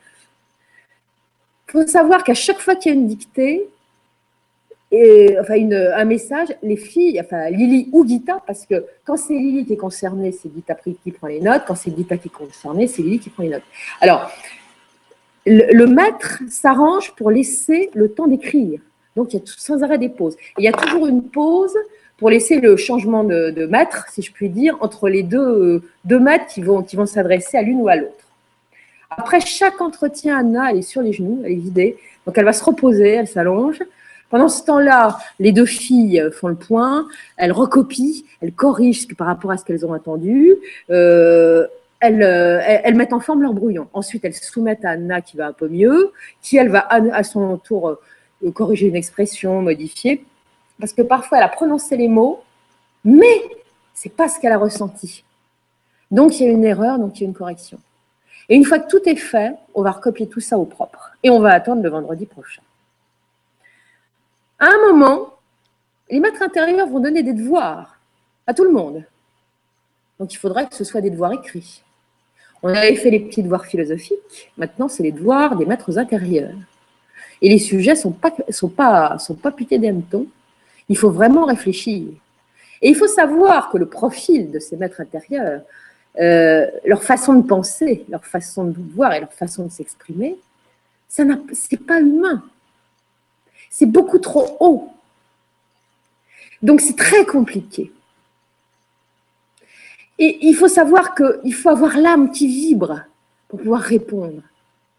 C'est pour ça que Gita, ça va durer très très longtemps, les enseignements individuels parce qu'elle a besoin de comprendre et, de raisonner avec ça. Donc ça va durer plusieurs mois, cinq mois et demi très exactement. Et pendant ce temps-là, il y a la guerre. Une guerre qui va de plus en plus euh, s'accentuer. Mais Budaligat, avec ses anges, ça va être un havre de paix. Ça va être un havre de paix et euh, ça va être absolument formidable. Il va y avoir une visite pour Anna, à un moment, je vous l'ai dit. Ça va se passer le 7 janvier 1944. Sept mois euh, après que les entretiens ont commencé, les premiers entretiens euh, ont commencé, c'est Gita qui va noter tout ça. Et Gita va dire la chose suivante. Quand l'ange d'Anna s'est manifesté, c'était absolument incroyable. Une puissance énorme, une sévérité mesurée presque effrayante, j'ai eu peur. Et d'un seul coup, l'explosion de joie et d'amour. Un truc qui vous laisse par terre. Et immédiatement, alors que c'était Anna qui parlait avec ces mots, elle a su que c'était le maître intérieur d'Anna. Et celui-là, elle a l'impression de le connaître. Gita se dit, mais cet ange, ce maître, je le connais. C'est le maître de la justice divine, c'est l'ange de la justice divine. Et cet ange-là, cet être-là, il ne va pas annoncer euh, quelque chose d'agréable, il va parler des temps apocalyptiques. Et ça, j'en reparlerai un petit peu plus tard parce que je vais le lire, euh, je lirai à ce moment-là. Et puis, il va y avoir l'ange de Joseph, qui viendra le 15 janvier 1944, c'est-à-dire juste après, une semaine après, sept jours jour pour jour après, euh, l'ange d'Anna. Euh, il n'a pas du tout la même vibration, cet ange. D'abord, on voit Anna qui fixe son mari, Joseph. Elle le regarde droit dans les yeux. Et d'un seul coup, Joseph, lui, il a la vision, il va le voir. Ce Joseph qui voulait pas rentrer dans le jeu, qui a fait de la résistance, qui voulait rester en dehors de tout ça, qui avait fini par s'intéresser, mais qui, gardait de la distance. D'un seul coup, il voit un être immense dans une lueur verte. C'est lui. Et là, il va être complètement bouleversé, évidemment. Et l'ange va lui dire demande, parce que tous les anges, tous ces maîtres disent demande. C'est fondamental d'ailleurs. Quand on lit les dialogues, on sait que le fait de demander, ça engendre tellement d'autres choses. Demande. Et il va lui dire qu'est-ce que la mort? Il est obsédé par la mort. Joseph, il sait que c'est la fin des haricots, comme on dit. Que va y avoir euh, des horreurs qui vont se produire et que lui-même peut-être va y passer. Qu'est-ce que la mort? Et l'ange lui répond Ce qui est vu d'en bas, mort, est en haut, vie. Toi aussi, tu es mort et tu vis éternellement. Ce n'est pas la mort qui est mauvaise, mais la tâche non accomplie. Il y a bien des choses à en tirer. La tâche non accomplie, c'est-à-dire mes enfants, quand vous êtes incarnés, faites votre boulot, faites-le bien. La mort, elle est dans le temps, dans la troisième dimension. Mais quand on passe à l'étage du dessus, parce qu'on devient l'homme nouveau, et tout le discours de l'ange, c'est devenir l'homme nouveau, hein, c'est ça dont il parle, eh bien, euh, on, est, on sorti de la mort, on vit éternellement. C'est ça, l'éternité. En fait, ils sont venus annoncer l'élévation de l'humain à sa dimension spirituelle qui est à l'étage du dessus. Ils vont expliquer tous les étages. Ils vont dire d'où ils viennent, d'où ils viennent. Ils vont parler des anges. Ils vont parler des séraphins. Ils vont surtout parler de l'homme, parce qu'ils vont dire que l'homme, c'est un pont un pont entre le créé et le divin. En l'homme, la création se réalise. Ça va magnifier l'homme, mais pour que l'homme sorte de son état euh, euh, de, de, de, lourdeur, il faut qu'il passe à l'étage du dessus. Et tous les dialogues avec l'ange, c'est simplement l'histoire de cet homme nouveau qui est en préparation et qui doit avancer. Et en fait, les quatre se sont pris ça sur la tête pour pouvoir, une fois quitté cette terre, passer de l'autre côté. C'était ça. Et figurez-vous que quand ce livre a été édité, l'éditrice de l'époque, qui s'appelait Dominique Raoul Duval, a dit la chose suivante. Elle a dit, eh bien écoutez, je vais vous dire, je sais qu'en Hongrie et ailleurs, il y a eu d'autres aventures de ce type. Elles n'ont pas été écrites, mais pendant la Deuxième Guerre mondiale, des gens qui n'ont pas osé après en parler ont vécu cet événement-là. Le seul manuscrit qui est sorti à la surface et qui est devenu mondialement connu, c'est ce manuscrit, c'est ces messages. Mais il y en a eu partout, à certains endroits, enfin partout, non, il y en a eu beaucoup. Donc, il était temps de passer à l'homme nouveau. Et il est toujours temps de passer à l'homme nouveau. Le dialogue avec l'ange, c'est d'actualité. On n'a pas réglé le problème. Et si on arrive à lire avec son âme ce livre, ça va donner des clés absolument extraordinaires.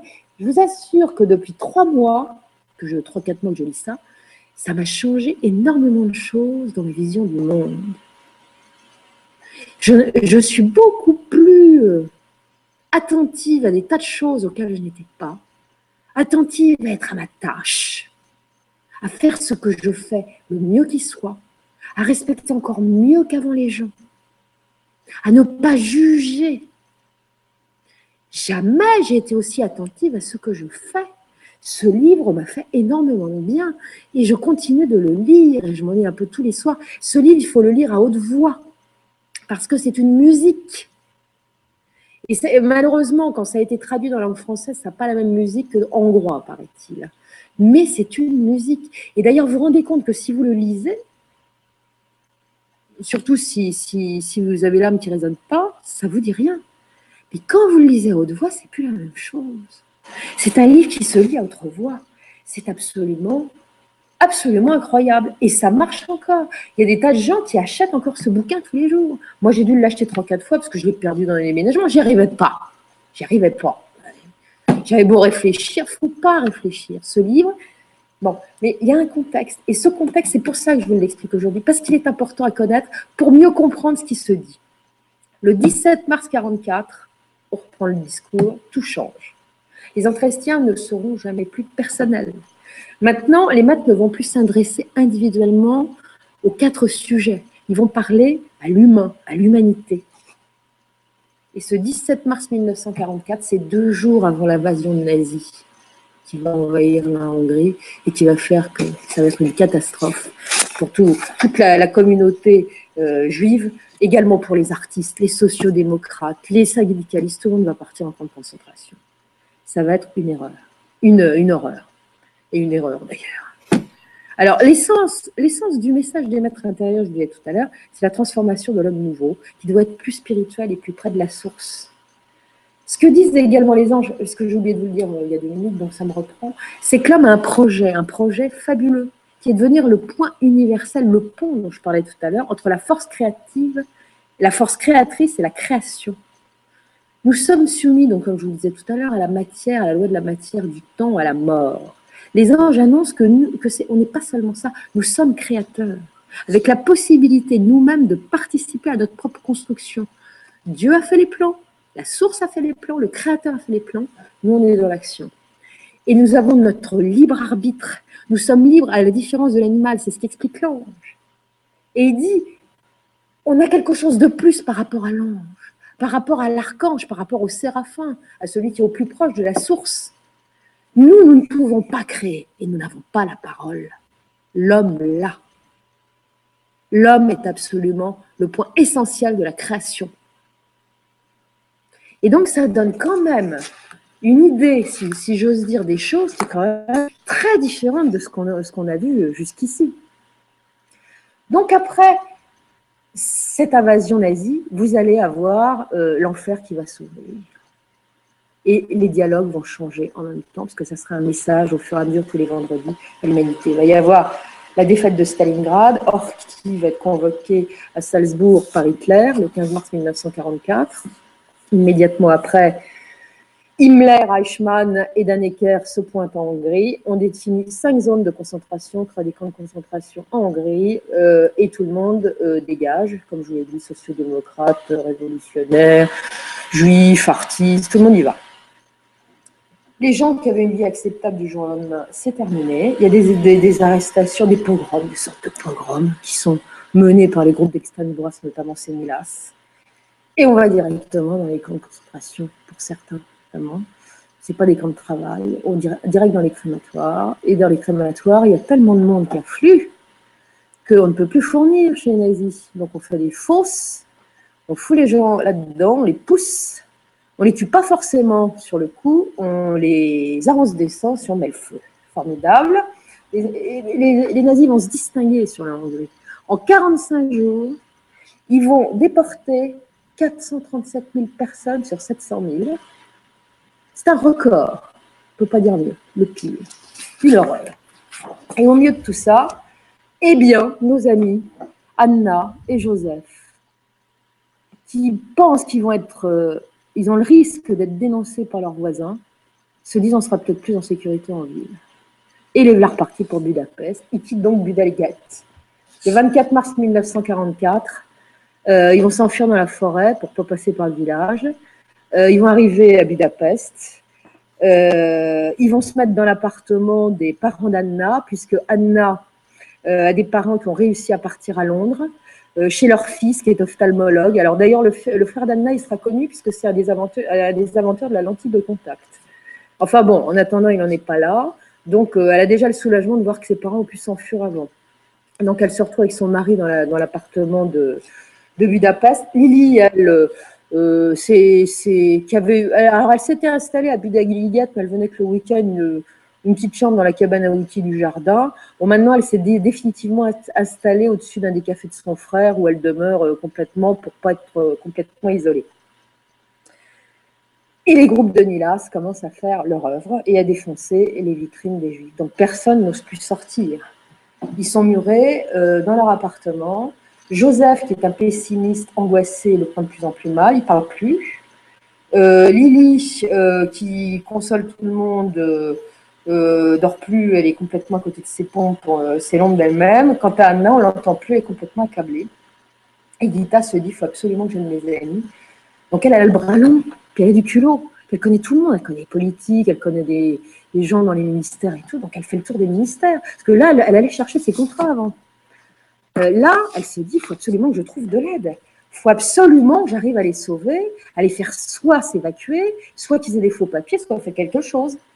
Et à chaque fois qu'elle va dans un bureau, eh ben, euh, elle tombe sur des abrutis, complètement abrutis, qui savent pas, qui veulent pas, euh, qui comprennent pas. Et, c'est pire que tout, ça la déprime complètement de voir des gens aussi nuls. Elle le dit d'ailleurs avec des mots assez crus. Le 21 avril 44, c'est l'enfer, parce que maintenant les appartements de tous les juifs de Budapest sont réquisitionnés. On a ouvert un ghetto. Et le ghetto, il doit être rempli en deux temps, trois mouvements. C'est les nazis qui ont décidé ça. Donc tous les gens, bah, c'est le Veldiv, hein, c'est la rade du Veldiv, tout le monde euh, finit au ghetto. Et donc, euh, Gita bah, peut voir Anna, euh, Lily et Joseph partir du jour au lendemain.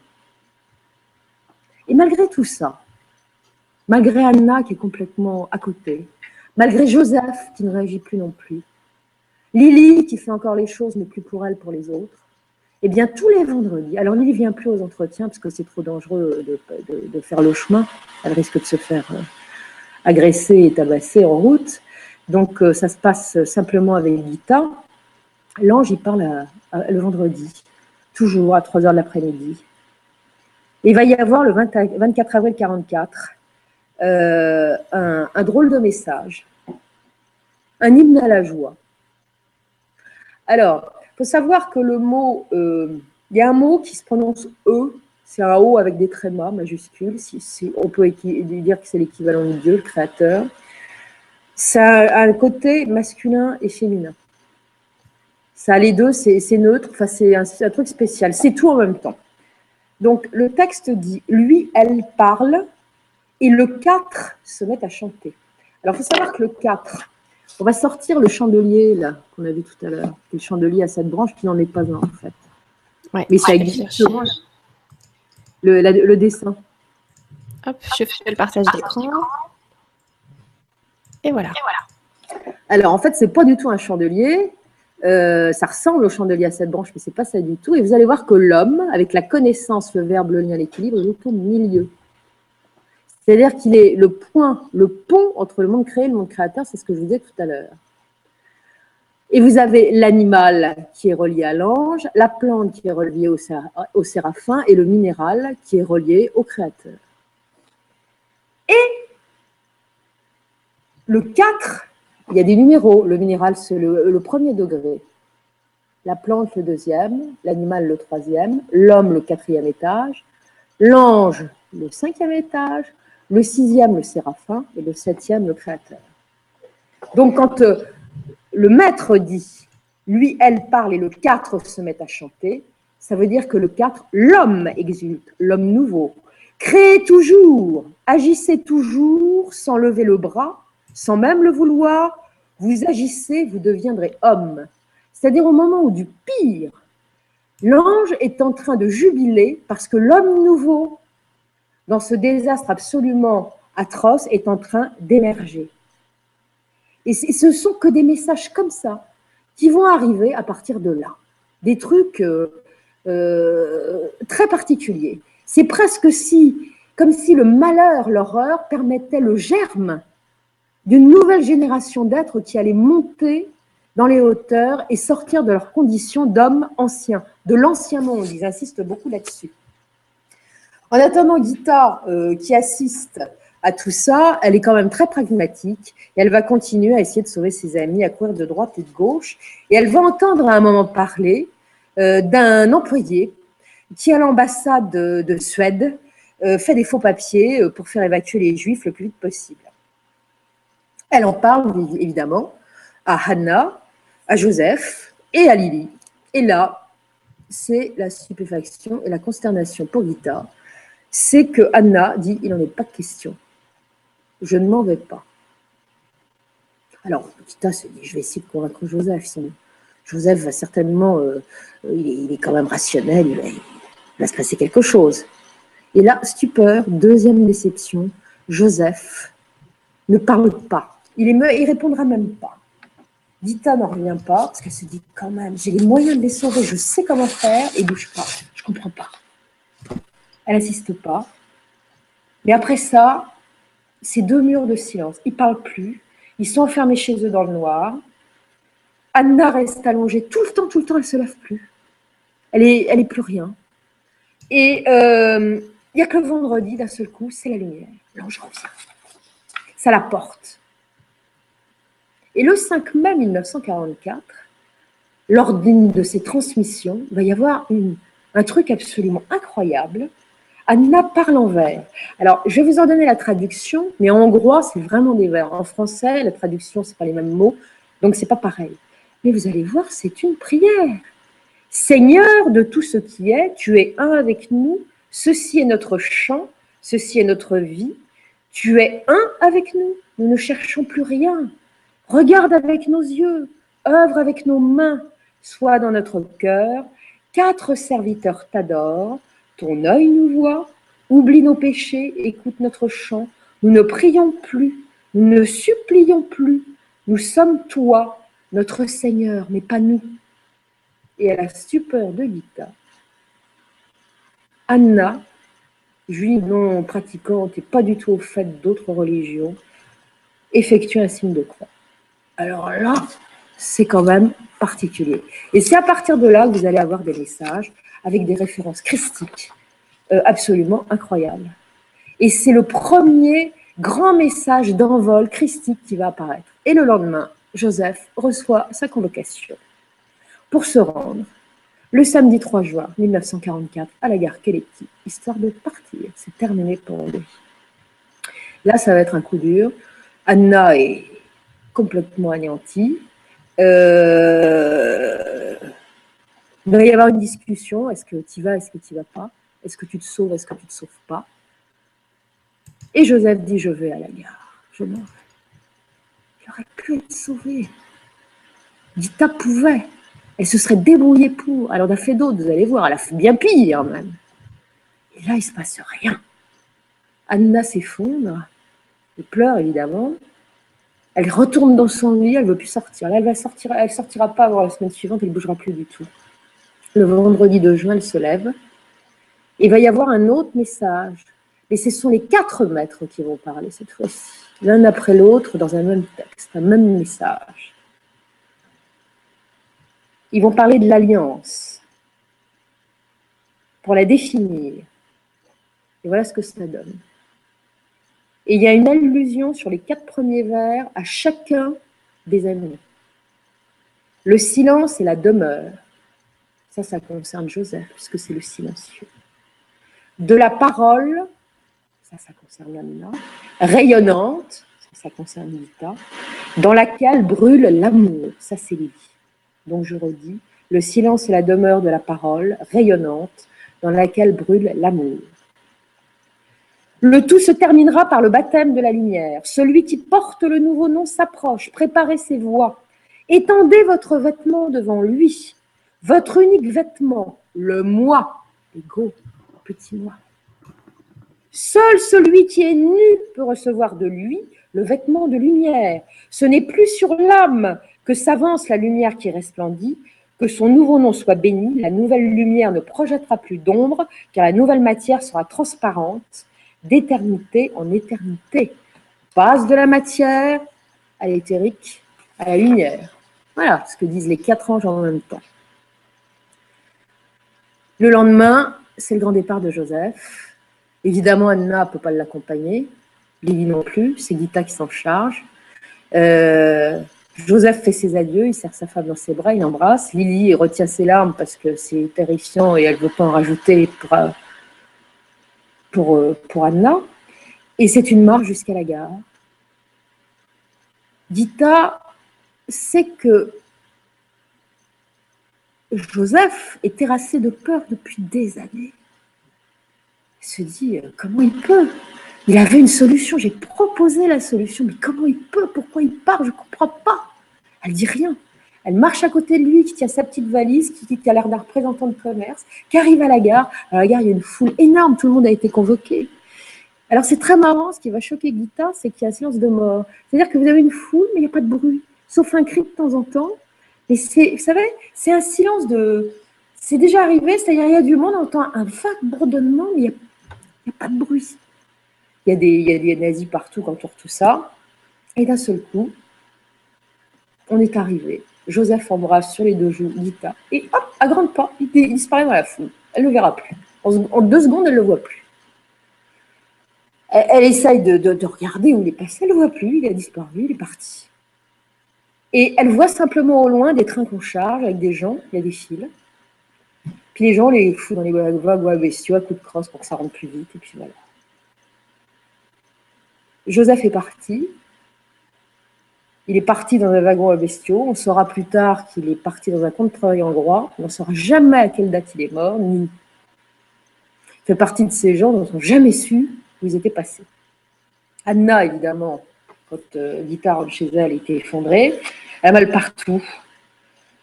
Gita, qui, a de l'énergie, essaie de lui transmettre de l'énergie, mais il n'y a rien à faire. Et, et elle ne sait pas quoi faire pour son amie. Et elle se dit quand même, euh, Dieu est dur s'il existe. Puis elle va se remémorer des paroles qui ont été dites par un des maîtres à Lily, qui dit ce n'est pas toi qui fais des essais, c'est-à-dire c'est pas toi l'humain, c'est avec toi qu'il fait des essais, dans le cadre de ce plan. Et vous allez voir aussi qu'il dira autre chose dont je parlerai plus tard. Les jours passent, Anna se remet mal, mais un peu quand même. Gita l'entoure beaucoup. Il y a des entretiens, euh, donc tous les vendredis, elles sont toutes seules, toutes les deux maintenant. Et comme je vous l'ai dit, les entretiens sont de plus en plus christiques. Par exemple, celui du 9 juin 1944, euh, à un moment, le, messager dit euh, Où que soit le calice, le calice plein, là est l'autel. Ne soyez pas dans votre bouche l'hostie, mais soyez l'hostie. On reconnaît tout comme ça. Et pendant ce temps-là, les bombes pleuvent sur Budapest. Parce que non seulement, non seulement les nazis sont là, euh, l'extrême droite et tout ça, qui, qui, ravage la ville et tout ce qu'elle peut, mais en plus, les Alliés ont commencé à bombarder. Et ça tombe sur le ghetto. Il y a je ne sais pas combien de morts. Une horreur. En août 44, le régent a repris un peu le dessus. Il a réussi à convaincre les nazis qu'il fallait faire arrêter les déportations de tous ces gens qu'on déportait, qui n'étaient pas forcément juifs, il y avait tous les autres aussi, hein, j'en ai parlé tout à l'heure, dans, un moindre mal, mais qu'il fallait arrêter, et qu'il fallait supprimer également le port de l'étoile jaune. Ça ne sert à rien. il va y arriver, dites donc. Les nazis vont, euh, lui faire lever, lui autoriser à lever la loi du port de l'étoile jaune.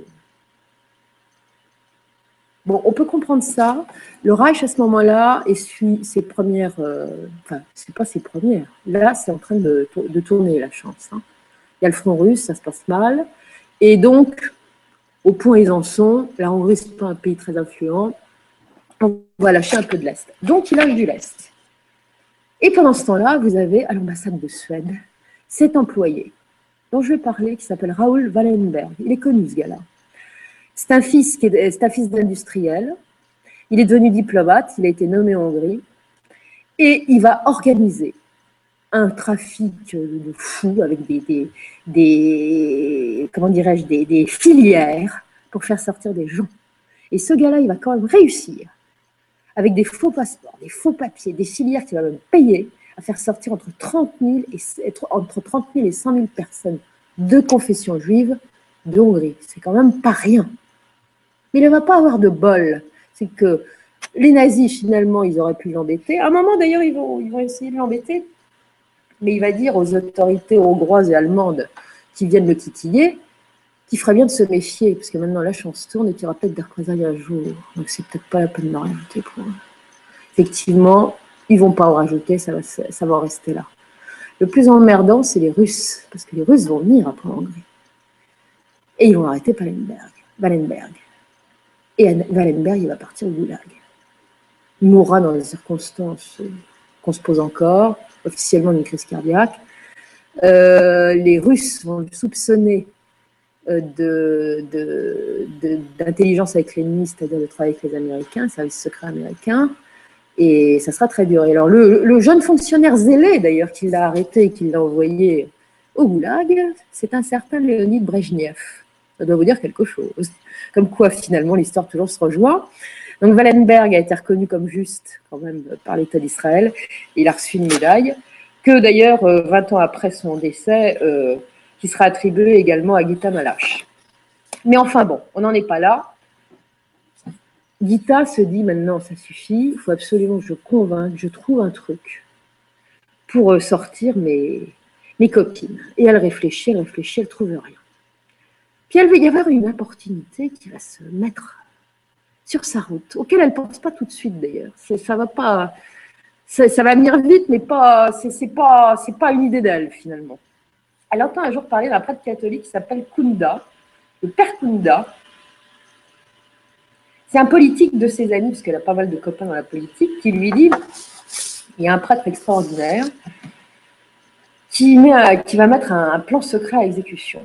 Alors, je vous explique.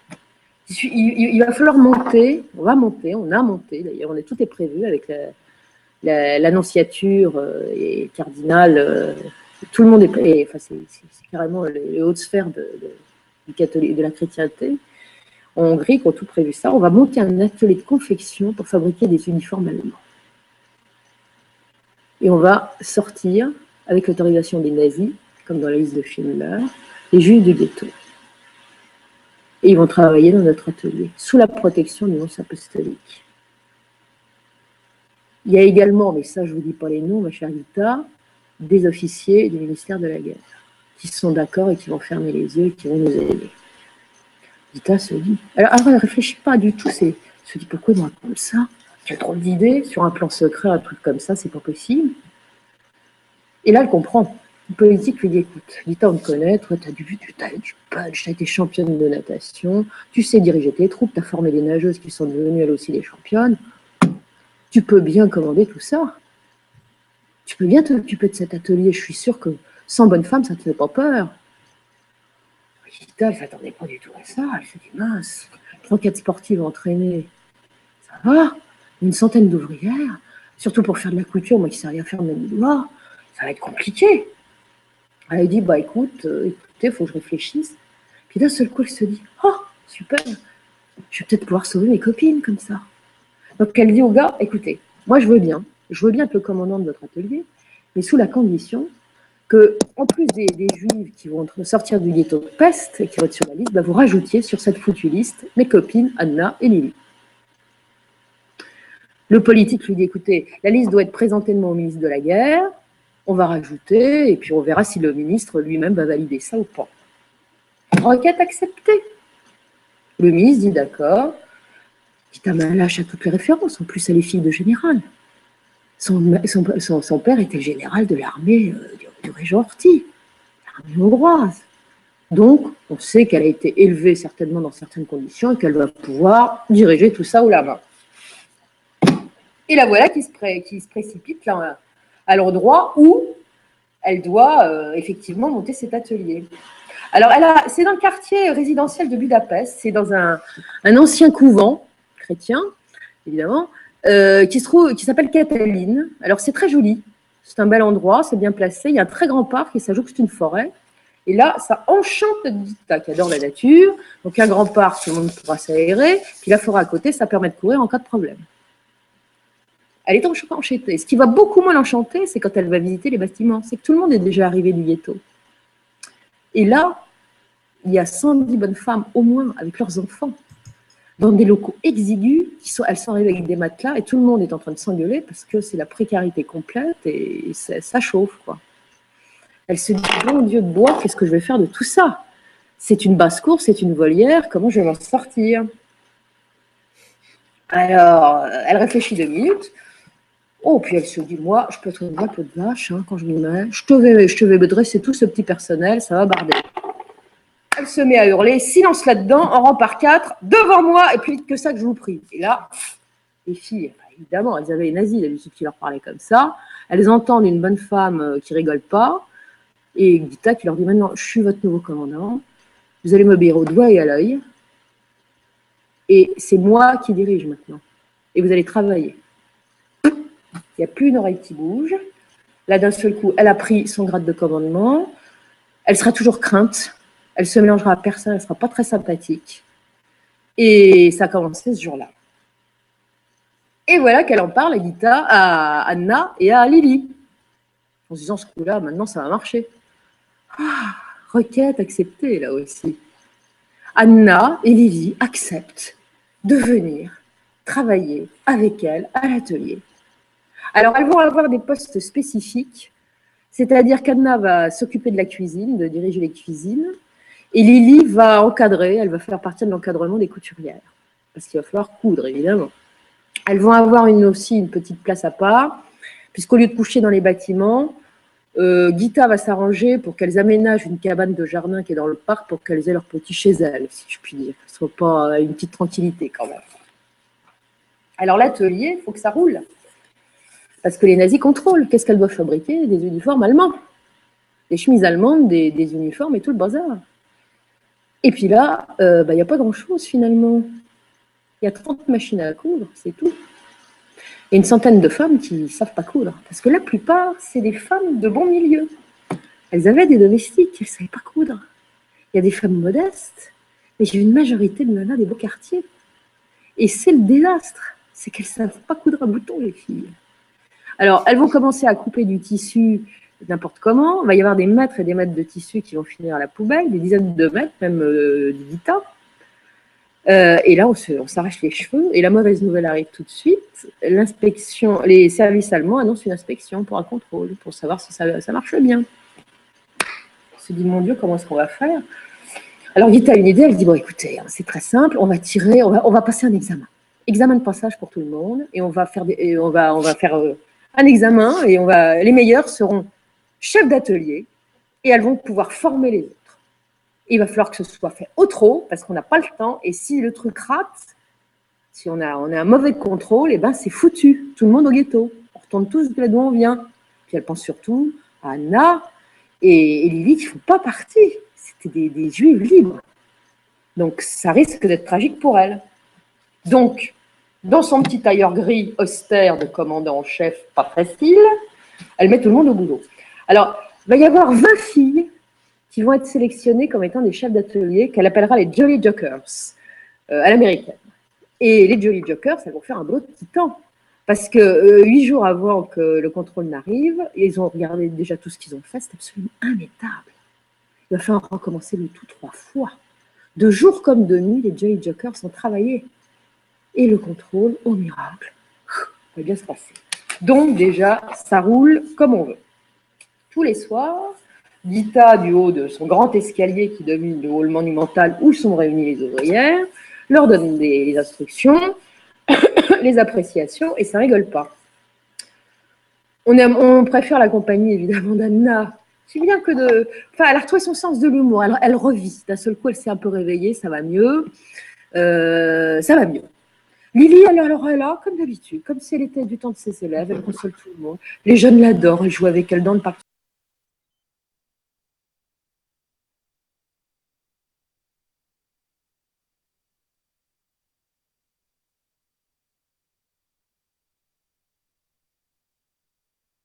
a un grand parc.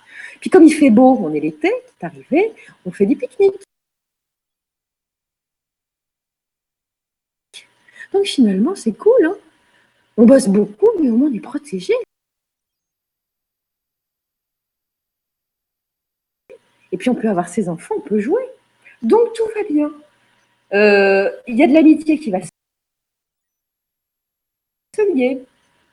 Et puis, c'est là qu'Anna commence à, faire, à dispenser ses enseignements comme elle faisait à ses apprentis. Elle commence à parler aux ouvriers.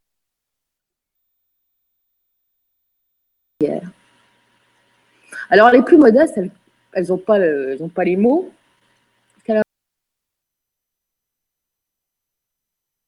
un bon niveau, elle s'exprime bien. Mais ce qu'elle raconte, c'est pas évident. Hein.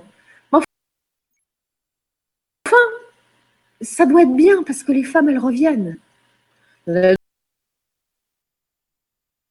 autres qui ne veulent pas entendre parler en disant Bon, il est gentil, mais enfin, un peu bizarre hein, quand même.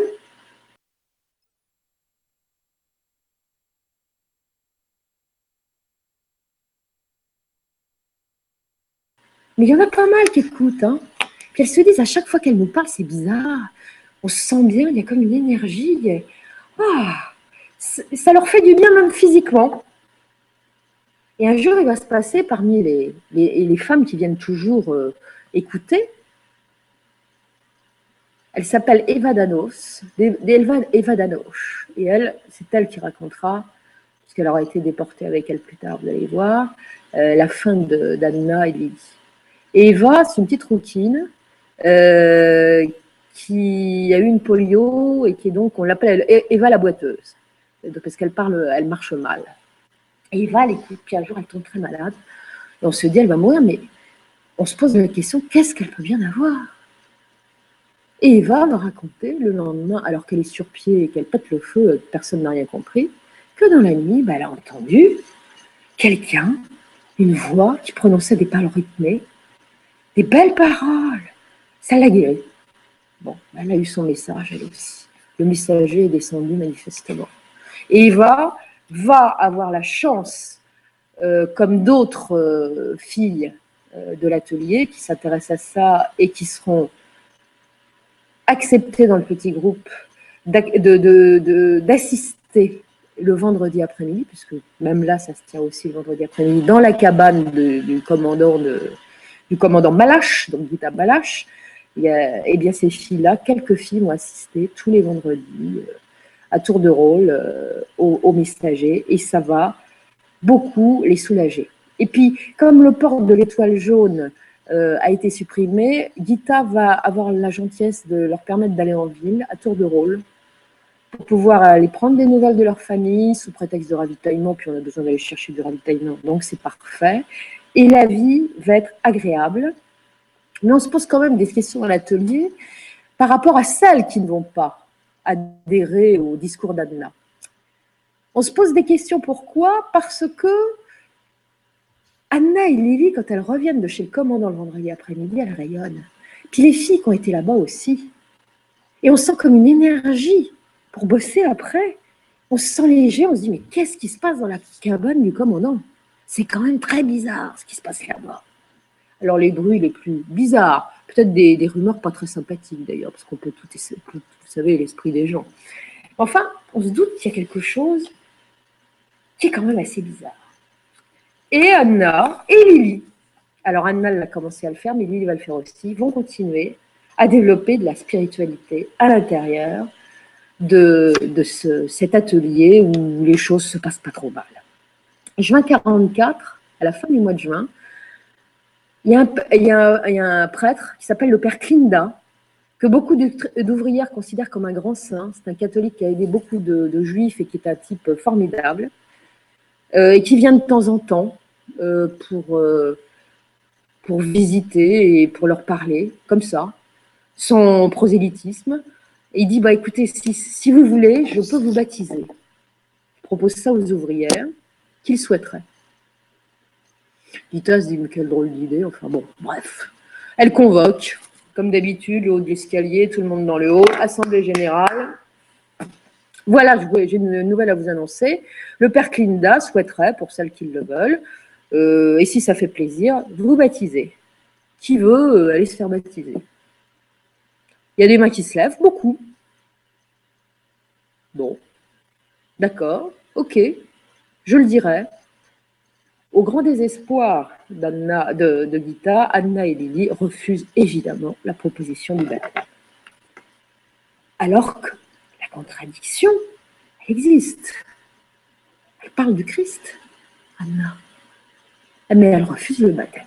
Enfin bon, bref, arrive le grand jour. Le dimanche 2 juillet 1944, le père Klinda vient dire sa messe à, à, et après, il va baptiser toutes les juives qui ont voulu se faire baptiser. Et là, la grande stupeur d'Anna. Toutes les ouvrières, sans exception, hormis Anna et Lily, vont se faire baptiser par le père Klinda. Et l'ange, exceptionnellement, va se manifester après la messe et va dire la chose suivante, via la bouche de Anna, on ne peut rien omettre, sauf le plus peut agir. Le feu aspire l'eau, le baptême de l'eau délivre. Lorsque vient le feu, qui unit à il, donc le Créateur, on ne peut rien omettre. Bon, c'est encore bien compliqué tout ça à comprendre. Mais en tout cas, toutes les femmes ont accepté. Et Gita se dit, c'est de l'opportunisme. Il y en a certaines qui sont croyantes et qui peuvent aller sur des trucs comme ça, mais c'est de l'opportunisme. Et là, elle va être surprise une seconde fois. C'est que euh, le père Clinda va revenir quelques jours plus tard, un vendredi, le vendredi qui suit, pour les faire communier pour la première fois. Ils ont pris leur communion, mais ils n'ont pas fait communier le jour de leur communion, ils les fait communier pour la première fois. Après, le vendredi, comme par hasard. Et le vendredi, eh bien, toutes les ouvrières qui ont été baptisées vont être réunies dans la chapelle, vont se mettre à prier, et avec une telle, telle, telle ferveur que Gita en a les larmes aux yeux, elle n'en revient pas. C'était pas un baptême bidon. Ces filles qui reprendront, pour celles qui ont survécu, leur religion juive après, euh, bien des années plus tard, certaines sont restées catholiques, mais d'autres euh, ne, reviendront à leur religion d'origine, ces femmes sont sincères. C'est absolument extraordinaire. Du coup, le père Klinda viendra régulièrement euh, célébrer des messes en faisant chapelle comble. Mais malgré tout ça, qui donne beaucoup d'espoir et de vie à toutes ces femmes, ça, se passe mal à l'extérieur, c'est de pire en pire. Et il va y avoir un message dont les termes vont certainement vous paraître une analogie avec d'autres termes. Le 22 septembre 1944, dans la baraque, quatre femmes en plus de, Lily et Anne euh, Guita assistent à l'entretien et la voix de l'ange s'élève. Et voilà ce qu'elle dit. La tête du dragon tombe dans la poussière. La femme vêtue de soleil accouche de l'enfant. Elle est élevée, les eaux grondent en bas, mais à la femme, des ailes sont données, des ailes d'aigle qui fendent le ciel. Ça, ça ressemble fort à l'Apocalypse de Saint Jean. C'est un message apocalyptique. Et c'est absolument fou. Dita allume une bougie, elle écoute ça, elle ouvre la porte, il fait déjà un peu nuit, parce que la nuit tombe plus, dans les pays de l'Est un peu plus vite que chez nous. Il y a des étoiles, et une, pluie d'étoiles filantes à ce moment-là. Et l'ange reprend. La pluie des étoiles et la poussière de l'ancienne création, le dragon se débat, mais il ne peut pas atteindre ce qui est nouveau. Une étoile filante encore à l'horizon, l'enseignement ancien et poussière d'étoiles, la nouvelle lumière soude, soude le ciel à la terre, lumière, lumière, lumière, au-dessus de toutes les nations, au-dessus de toutes les divisions, de toutes les négations, l'éternelle affirmation, les oui. Bon. Ça, c'est au milieu de l'enfer, parce que euh, l'Allemagne est revenue sur la souplesse accordée, l'étoile juive doit à nouveau être portée, déportation immédiate de 125 000 juifs qui sont restés à Budapest, euh, rafle de la part des, des, Nilaches, là, donc des mecs d'extrême droite, et le régent Horthy fait de la résistance. Il a réussi à signer avec les Alliés en douce, un armistice. Avec, faut quand même le faire, en douce et à la barbe des Allemands. Et il l'annonce à la radio, cet imbécile. Il l'annonce le 15 octobre. On fait la fête à Budapest. Le lendemain, les nazis débarquent et là, c'est l'enfer. Les, nazis reprennent évidemment le pouvoir immédiatement. Les juifs sont tués dans les rues. Euh, en étant, euh, alors tous les hommes juifs de 16 à 60 ans sont d'office condamnés aux travaux forcés. Les femmes, quelques jours plus tard, vont être condamnées également aux travaux forcés pour celles qui vont de 7 à 40 ans, 16 à 40 ans. Tous ces gens-là vont partir à pied à travers l'Europe. Certains vont faire entre 1000 et 1600 kilomètres dans le froid, la boue, la pluie, la neige pour aller construire les murs de l'Est, c'est-à-dire pour l'empêcher l'invasion russe, pour que ça, s'arrête. Il va y avoir une hécatombe absolument formidable et on verra. D'ailleurs, il y a des tas de gens, on ne saura même pas où ils sont morts, ce qui leur est arrivé, a rien du tout. Elle va pas bien et elle se dit ça va mal tourner pour nous, on va se faire piquer, c'est sûr. Alors elle a installé des vigies, elle a dit aux filles, aux ouvrières, vous allez faire des rondes. Il y en a une au grenier, une à tel endroit, tel endroit. Et effectivement, elle avait raison, le 7 novembre 44, la vigie du grenier se met à hurler, ils arrivent. Elles ont évidemment une minute pour quitter la fabrique, il y a la forêt à côté. Manque de peau, les gars, ils ont été très vite, c'est des jeunes, des, lâches, comme d'habitude. Ils se ruent sur les ouvriers, leur tapent dessus, leur filent des coups de pied. Anna et Lily se précipitent, elles essayent de faire quelque chose, et là, elles reconnaissent quelqu'un qui, a, une sale réputation qu'elles ont déjà croisé ou elles, savent, c'est le père Kuhn. Et ce gars-là, c'est un curé défroqué. C'est un pervers de première, il est complètement sanguinaire. Et ce Kuhn, il ne fait de cadeaux à personne, il tue tout le monde. Et il est là, au milieu de la fabrique. Gita l'a probablement reconnu aussi, et il demande où est le commandant. Le fameux commandant Malache. Gita avance d'un pas, elle dit c'est moi. Il la regarde dans les yeux, il se met à hurler, puis il lui dit Sachez, il dit à ses militaires, ces dingos là, sachez que cette femme est une chrétienne, elle n'est plus coupable au regard de. Elle, elle, elle n'est que plus coupable au regard de Dieu pour avoir voulu camoufler la verbe d'une juive et continue à l'injurier, à déblater, à traitant de chienne. Et elle se dit à un moment, il va me tuer. Et puis d'un seul coup, il se retient. Il dit quand même, il faut quand même savoir que derrière, il y a les, nazis et les Hongrois en même temps. Hein. Donc il ne faut peut-être pas aller trop loin. Ce n'est qu'une faction d'extrême droite. Mais il lui dit, t'inquiète pas, on va te réserver un sort. Puis il lui dit, tiens, en fait, combien il y a de, femmes là euh, qui sont dans la fabrique? Si tu te trompes, je te tue. Donne-moi le chiffre. Alors évidemment, euh, elle n'en a pas la moindre idée. Il y a pas mal de femmes qui sont sous son nez, mais elle se dit, il y en a, il y qui ont dû partir. Qu'est-ce que je vais bien pouvoir dire? Et elle lance, mais alors elle me dit, elle dira après, c'est comme une voix, je ne sais pas ce qui m'est arrivé, c'est comme si j'avais un élan, j'ai dit au hasard, 72. Oh Thune dit bah, Très bien, vous allez compter, messieurs. Allez hop, on compte. Et ils en trouvent 71. Et là, il y a une femme qui s'évanouit. Et là, tout les, les ouvrières se disent On est cuite, plus de commandant, on retourne dans le ghetto. Et c'est la fin des haricots. Et Gita se dit Eh ben oui, c'est terminé aujourd'hui, pas de bol. Eh ben non, du bol. D'un seul coup, on entend un bruit de porte qui s'ouvre à coups de pied. Il y a une espèce de petit genou qui arrive en une ouvrière comme ça. Ah, il dit celle-là, je l'ai trouvée dans la baignoire. Ça fait 72. Donc on a épargné la vie de Gita et tout l'atelier à ce moment-là. Et Gita dit Mais comment ça m'a pris de dire 72 Vraiment, on me l'a soufflé. Parce que ça ne pouvait pas être autrement. Il est furieux, le père Alors il va quand même embarquer tout le monde. Il, va dire à Gita Bon, euh, très bien, je ne te tue pas aujourd'hui, mais tout le monde s'en va. On part quand même. Et voilà que euh, bah, toutes les ouvrières euh, sortent de l'atelier en file indienne, à pied, sous la pluie, et on est parti. On est parti à, la gare, à la fameuse gare de Keleti. Mais avant, quand même, il a eu un remords, il l'a tabassé à coups de pied, Vita. Il va péter la vessie, enfin, elle n'est pas bien. Elle va souffrir le martyr avec ça, elle va être courageuse, mais ça va être quand même un peu dur. Et ils arrivent à cette fameuse gare. Et là, euh, sait qu'elle ne va pas monter dans un convoi normalement, mais que ça va passer, elle va passer un très mauvais moment. Et là, il va se passer autre chose. À ce coup, il y a une Mercedes vert kaki qui arrive. Il y a un, officier qui en sort avec un papier bourré de, de tampons gammée à la main et qui dit Arrêtez tout Il est hors de question que ces femmes montent dans des trains.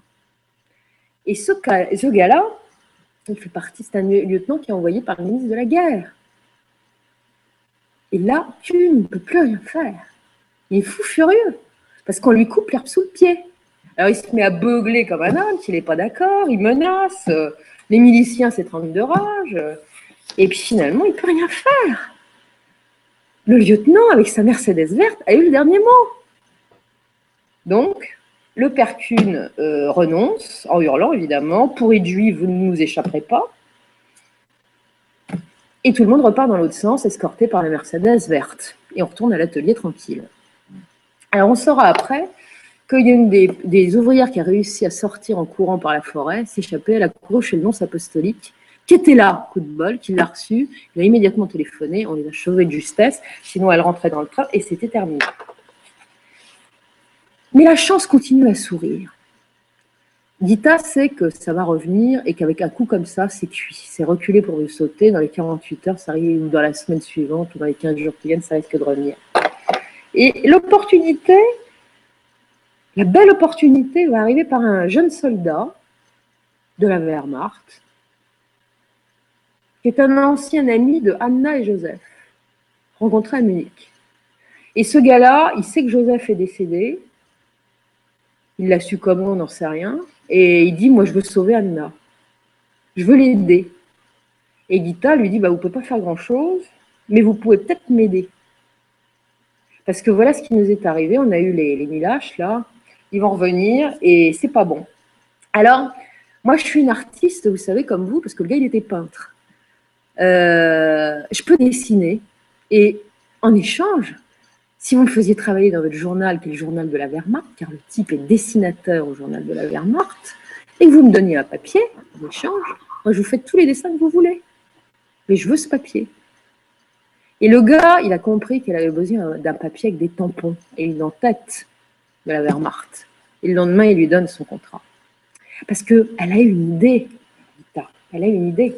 Elle se dit qu'avec un papier qu'elle peut présenter à des Hongrois qui ne savent pas lire l'allemand, mais qui voient des croix gammées, ça peut déjà un peu arrêter les frais. Et puis surtout, il s'est passé autre chose. C'est que le 22 octobre 1944, les SS, eux-mêmes, un bataillon de SS, est venu s'installer dans la, villa qui jouxte l'atelier. Là, inutile de vous dire qu'elles ont eu un choc, les petites. C'est quand elles, voient, elles ont vu arriver un bataillon de SS qui vient s'installer juste à côté de chez elles, ça fiche un choc. Puis finalement, elles se sont dit bah, que ça c'était pas si mal parce que ils en ont rien à faire. Ils regardent même pas ce qui se passe dans, la maison d'à côté, c'est pas un problème. Mais Gita, elle regarde. Et elle se dit, si les Milaches reviennent, j'ai mon papier, on pourrait peut-être se mettre sous la protection des SS. Quand même une idée saugrenue qui lui vient là. Il faut quand même le faire pour y penser. Et bien c'est ce qu'elle va faire. Elle va observer ce qui se passe. D'abord, l'officier SF en chef est rarement là. Par contre, il y a des sous-fifres qui sont souvent dans le jardin, qui tiennent euh, la causette et qui attendent le, dégel en attendant que ça se passe. Il a repéré un qui a l'accent bavarois, qui a l'air d'être un bon gars vu ce qu'elle entend derrière la haie. Et le bon gars en question, bah, elle se dit, euh, celui-là, il doit être abordable. Et elle, elle parle couramment allemand et elle a l'accent bavarois quand elle le veut à merveille. Elle imite ça, mais parfaitement bien. Et pour attirer le chaland, et voilà qu'il sifflote un bon vieillard bavarois un matin derrière la haie. Et aussitôt de l'autre côté, ça réagit derrière la haie. Et le gars s'approche de la haie, et bon, ils ont, euh, la tête qui dépasse pour se regarder, et elle parle en allemand. Elle lui dit Ah là, je suis allemande, moi aussi. J'ai décidé pour la grandeur de mon pays de diriger une usine de fabrication d'uniformes. Je travaille pour la Wehrmacht. Enchantée, madame. Venez donc prendre un petit schnaps chez moi, lui dit Guita. Un petit coup à l'ancienne. Je vais vous faire goûter le schnaps hongrois. Ah bon? Et le gars dit oui. Elle lui dit attendez, moi, ce qui m'ennuie pour ma réputation, c'est que faut que vous ressortiez pas à la rue. Le temps de traverser le parc, vous fassiez tout le tour, vous allez vous faire repérer. Moi, j'aimerais bien que vous veniez, mais que ça se voit pas. Faites donc un trou dans la haie. Ça serait plus pratique. Le gars dit que n'y avais-je pensé? Gita qui avait tout prévu, elle appelle ses ouvrières qui avec les ciseaux, qui coupent toute la haie. Ça fait un beau trou. Comme ça, on peut passer. Donc, le caporal va venir régulièrement boire son petit coup de schnapps euh, chez, chez Dame Gita. Il va venir aussi visiter l'atelier. Alors, c'est quand même un SS, hein, il est en, uniforme. Mais euh, ça, trouble un peu les filles quand elles voient arriver ce gars-là au milieu de l'atelier. Mais somme toute, ça se passe pas trop mal. Parce qu'il est gentil, il a l'air content d'être là, il voit des nanas qui travaillent, euh, c'est des beaux uniformes allemands parce qu'elles ont appris à coudre depuis, donc tout va bien. Ah, finalement, en mettant le paquet, la, dame Gigita, elle arrive toujours à quelque chose. Et puis un jour, comme elle a toujours son scénario dans la tête, elle va lui dire, bah, écoutez, voilà ce qui... Quoi Je suis contente de vous avoir rencontré. Mais il faut que je vous demande un service. Le 5 novembre, on a été attaqué par les Milaches avant que vous ne saviez pas ça, mais ça a été très mal. Et hum, ils ont voulu faire du mal à mes filles. Et moi, je ne peux plus. Elles pas évidemment qu'elles sont juives, de quoi ils retournent. Hein. Et j'aimerais bien que vous puissiez me protéger de temps en temps, parce que ces gars-là vont revenir. Ils savent qu'il y a une usine de femmes. Ils sont aux aguets. Et euh, elles ils vont toutes les violer. C'est vraiment pas possible, ça. Caporal, entre Allemands, hein, entre militaires, on sait, il n'y a pas de souci. Si vous avez un souci, venez donc chez nous. Éditeur, oh ben, vous êtes vraiment très sympa, il n'y a pas de souci. Si on a un problème, on vous appelle. Ah ben, ça n'a pas duré long feu. C'est que le 24 novembre, un vendredi, euh, l'ange va s'exprimer une dernière fois. Et personne ne sait que c'est le dernier entretien. La dernière phrase sera Croyez-le, l'éternelle vie est déjà vôtre. Juste après, 1er décembre, L'ouvrière vigie, vigie, hurle. Ils sont là, ils sont là.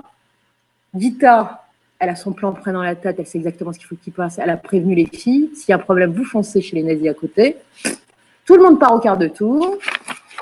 Et l'alerte est donnée. Et ça perd pas de temps ce coup-là. Euh, il se trouve que ça, ils auront moins vite que les Nilages, parce qu'en fait, c'était pas les Nilages, c'était des Hongrois qui sont venus cette fois-ci. En tout cas, tout le monde évacue par le trou de la haie chez les SS, qui crient euh, Schnell, Loft Schnell, c'est-à-dire dépêchez-vous de courir. Et les, filles, les, ouvrières qui traversent le jardin des SS en courant pour aller rejoindre la forêt. Il y a une centaine de filles qui vont survivre grâce à ça.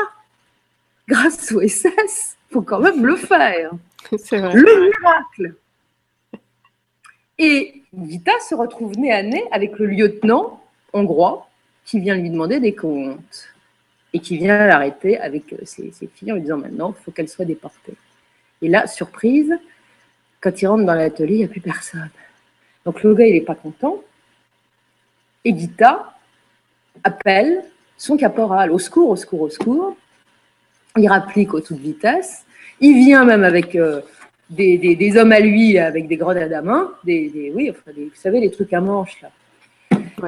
Et tout le monde euh, s'affronte avec, enfin, se, fait face avec Hongrois en disant nous, SS, euh, euh, machin. Enfin bon, ils parlent, ils savent pas se parler entre eux parce que les Allemands parlent pas hongrois et les Hongrois parlent pas allemand. Dita, elle fait l'interprète, sauf que pour gagner du temps en disant s'il y a des filles qui restent là, elle traduit n'importe comment. Alors il y a, y a une confusion absolument totale dans cette histoire-là. Ça va pas du tout.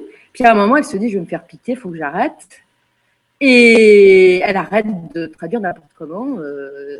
Et le, lieutenant ne lâche pas prise. Mais il semble quand même indécis, parce que quand même c'est des SS.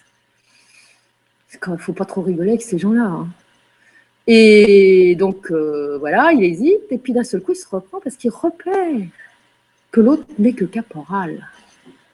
Euh, il lui dit, bon, écoutez, ce serait bien. Moi, je veux bien que vous me disiez que c'est une usine de guerre, hein, cet atelier, pour vous, parce que c'est ce qu'a dit le, caporal, selon la traduction du Gita, évidemment parce qu'en en fait, c'est pas tout à fait ce qu'il a dit. Mais vous allez me faire confirmer tout ça par votre officier en chef, votre officier SS. Et le caporal dit Je vais téléphoner tout de suite. Ah ouais.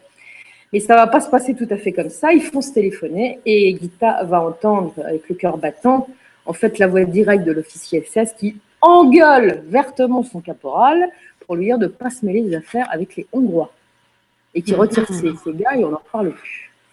Et donc, évidemment, euh, c'est un problème pour ce futur atelier. Et Gita, de toute façon, se dit je m'en fous parce qu'apparemment, elles sont toutes parties, je suis tranquille, il n'y a que moi qui risque là-dedans. C'est moi qui vais les prendre. Je devais m'y attendre, je vais payer, tant pis, je m'y suis préparée. Et elle a été préparée par le message, évidemment. Elle a compris. Et elle pense qu'elle va y passer.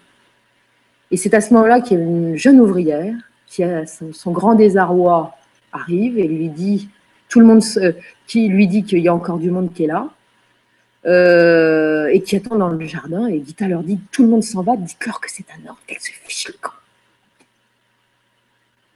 Et en fait elles ne ficheront pas le camp. Gita va apercevoir par la fenêtre et les Hongrois aussi qui sont toujours là 16 euh, femmes qui sont dans le jardin euh, parmi elles, Anna et Lily, qui ne sont pas parties, évidemment, comme d'habitude. Et puis Eva, la petite routine, Eva Danoche, qui, elle, survivra. Et les autres, on ne sait pas pourquoi elles sont restées là. Parce qu'il y avait des vieilles femmes qui ne pouvaient pas courir, c'est vrai, mais des jeunes, elles n'avaient aucune raison de rester là.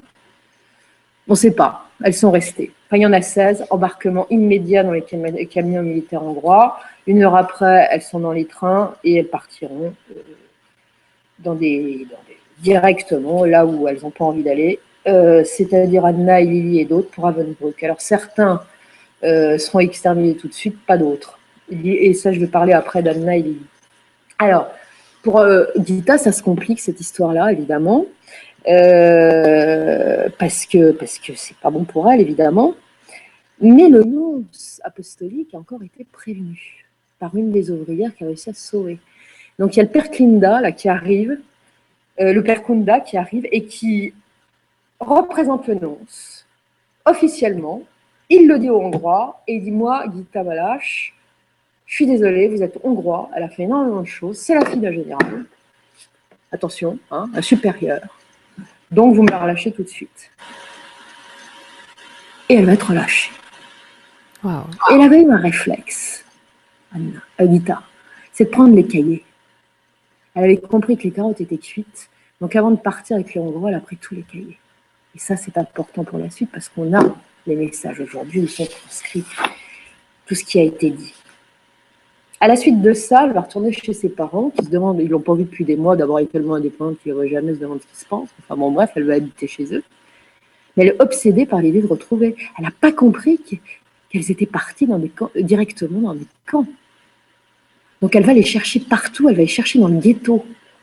Et alors elle va partir avec ses bijoux, les bijoux de, la famille qu'elle a empruntés, pour soudoyer les lâches qui gardent le ghetto. Elle va arriver dans des endroits absolument glauques, dans des caves, dans des souterrains, où les gens sont zombies, complètement euh, mourants finalement. Il y a des tas de gens sous la terre qui sont en train de mourir comme du bétail. Une horreur. Toute sa fortune va y passer, toute sa fortune en bijoux, il n'y a plus rien, elle a tout donné et elle n'a rien retrouvé. Elle n'a pas voulu imaginer 30 secondes que ses amis avaient, avaient pris le train. Et pourtant, elles sont parties pour arriver à Ravensbrück. Et Ravensbrück, ça va être un drôle de truc qui va se passer. Ravensbrück, d'abord, euh, la tonte. Quand vous descendez du train, si vous ne partez pas au crématoire direct, si vous êtes gardé, eh bien, on va vous tondre. Euh, on va vous tondre la tête, on va vous la raser, vous n'avez plus de cheveux. Ça, c'est une façon d'humilier les gens, puis une façon aussi médicale de ne pas avoir trop de poux.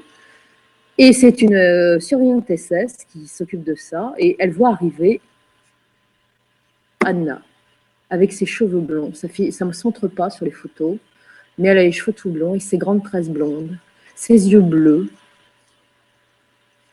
Elle lui dit, mais qu'est-ce que tu fais là, toi?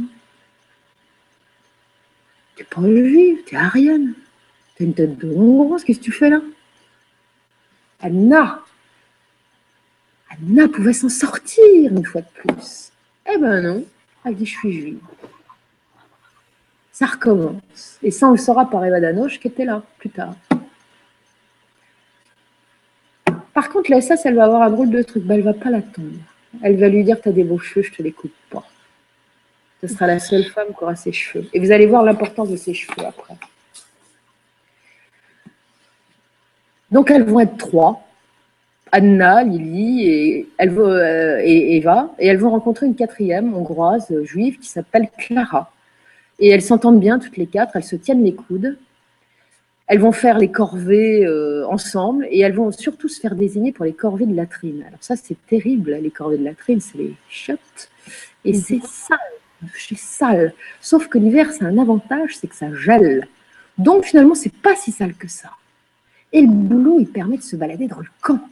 C'est-à-dire de prendre des nouvelles, de rencontrer des gens. Donc elles sont libres de se balader comme elles veulent. Et un jour, elle trouve, devant l'infirmerie du camp, un livre.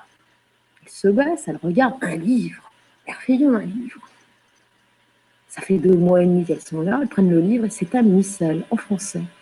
Un livre de messe. Elles le prennent, elles le cachent. Elles essayent de traduire quand elles sont là le soir, avant de dormir comme elles peuvent. Elles ne connaissent pas le français, mais elles se disent c'est bon, puis il y a des images dedans. Il y a des images avec des arbres, des familles, des gens qui mangent, c'est dessiné, c'est la vie d'avant. Donc c'est un livre absolument extraordinaire, ce livre. Et il y a une habitude dans les camps, c'est de faire lever les gens au milieu de la nuit à 3 heures du matin, pour les faire attendre pendant 4 heures, dans le froid, dans la nuit, pour l'appel de 7 heures. Donc ce livre, ça va les tenir, parce qu'elle se récite les mots du livre, qui sont des mots sacrés, qui sont des prières, elle se récite tout ça. Ça va les aider à tenir. Et puis un jour, en pleine nuit, 3 heures du matin, tout le monde debout, les nazis débarquent dans les baraquements. Vous êtes, euh, il va falloir faire une sélection pour celles qui vont partir en usine, euh, pour les usines. On cherche 500 personnes. Plein milieu de la nuit, elles vont devoir, dans des salles pas chauffées, se balader à poil devant ces nazis et, industriels qui, vont vouloir les, prendre comme du bétail, hein, effectivement, euh, sous leurs ordres. Alors, il faut prendre les plus robustes.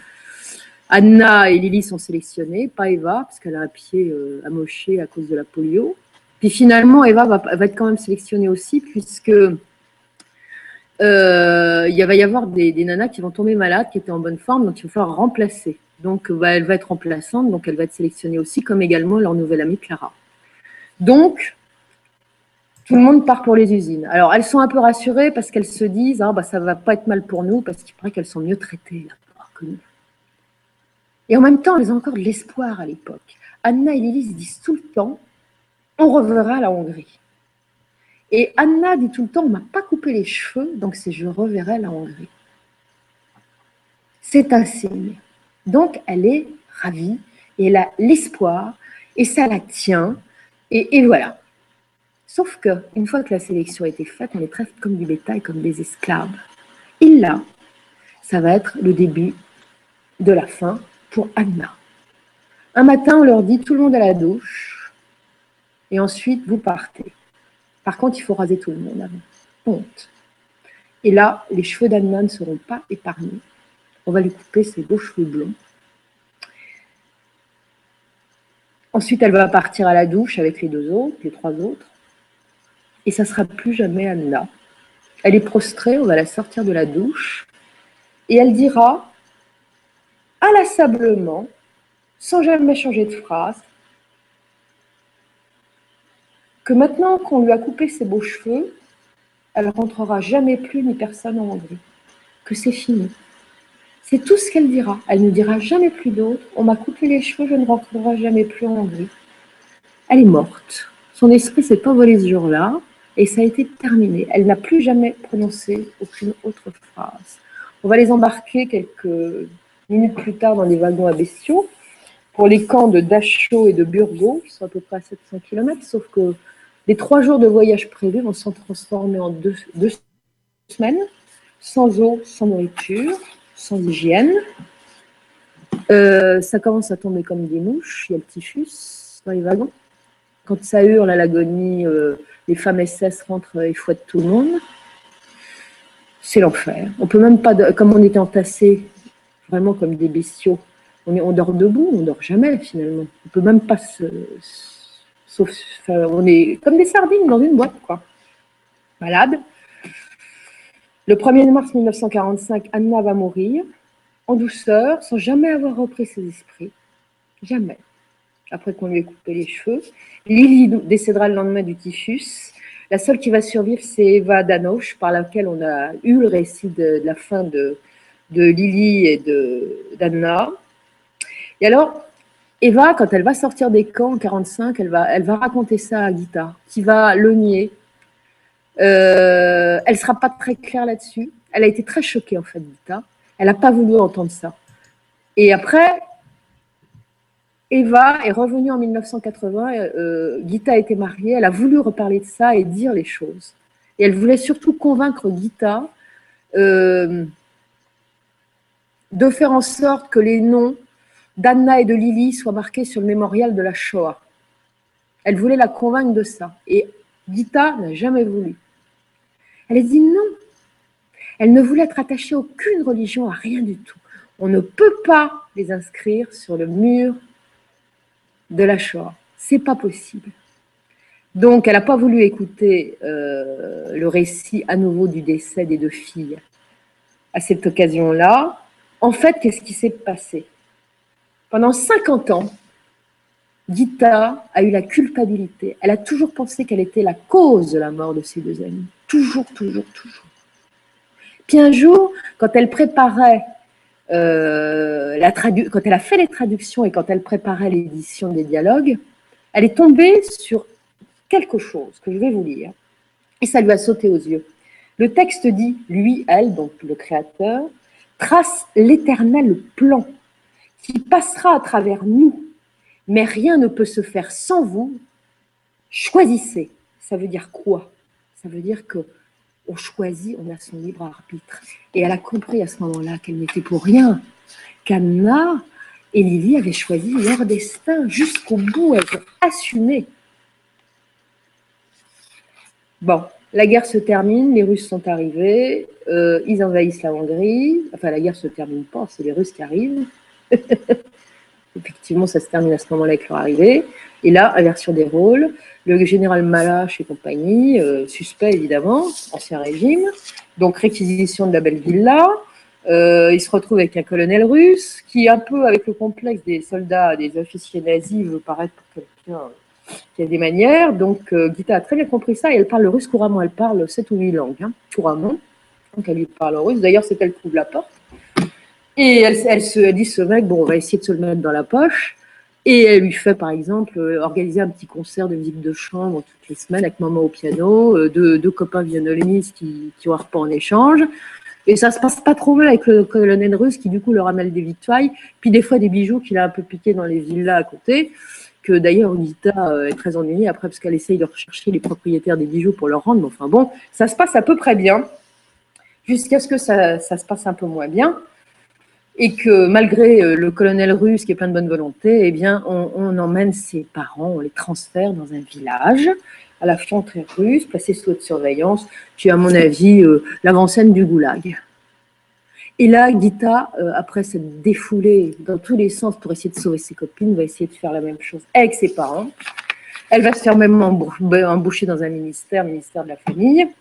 Elle va courir toutes les administrations. Et puis, ça se passe pas bien. Elle va baisser les bras quand elle voit arriver un jour, un matin. elle, se dit, bon, je laisse tomber, c'est plus la peine, j'y arriverai pas. Un, de ses petits cousins, qui a toujours pris pour un neuneu, qui est pas très intelligent, un peu bonnet, mais vraiment, elle n'a jamais eu d'estime pour lui.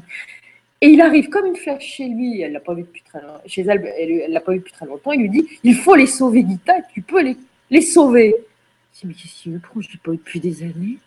Qu'est-ce qu'il va me raconter ça? C'est tout ce qu'il a dit, il est reparti en courant. Elle se dit, ça, ça, c'est, faut absolument que je fasse quelque chose. Et ça, ça va être corroboré par un drôle de truc qui va arriver le lendemain. Elle part à pied à son ministère, à son travail. Elle est à un carrefour quand d'un seul coup, elle a, elle sent une présence, la présence dense, celle qu'elle connaît. Et elle voit comme un film dans sa tête qui lui donne tout le plan qu'il fait pour sortir ses parents de, là. Et bien bingo. C'est exactement ce qu'elle va faire au pied de la lettre. Ses parents, le général Malache, va être un des rares officiers hongrois de l'Ancien Régime à avoir été absous par le Parti communiste avec des excuses officielles. Donc, ils rentrent en Hongrie, ils retrouvent leur villa complètement dévastée, bon, ben, ça, fallait s'y attendre. Et Gita, bon, avec des parents ruinés maintenant, va décider de, gagner de l'argent pour, pour, pour, subvenir aux besoins de sa famille. Donc, elle va se faire engager dans les ballets nationaux hongrois. Elle va être euh, interprète. Et puis, à un moment, elle se dit, je ne supporte plus je supporte plus ce manque de liberté, ce, régime dictatorial du communisme. Je supporte plus, que je m'en aille, mais j'ai mes parents. Et puis, un jour, euh, sa mère meurt. Ça fait longtemps qu'elle ressent plus l'ange. Il y a 15 ans qu'on passait pratiquement, depuis le carrefour. Et elle se retrouve dans le cadavre de sa mère qui est nue, au fond d'une de l'hôpital sinistre. Et là, d'un seul coup, la lumière elle ressent, l'énergie revient, elle sent l'ange. Elle se dit maintenant, tout va bien. Je vais vivre. Sa joie va retomber parce que juste derrière son père va mourir, ça on est en 1959. Mais maintenant elle sait que sa vie va être autre et qu'elle a autre chose à faire. Un jour elle est dans un train de banlieue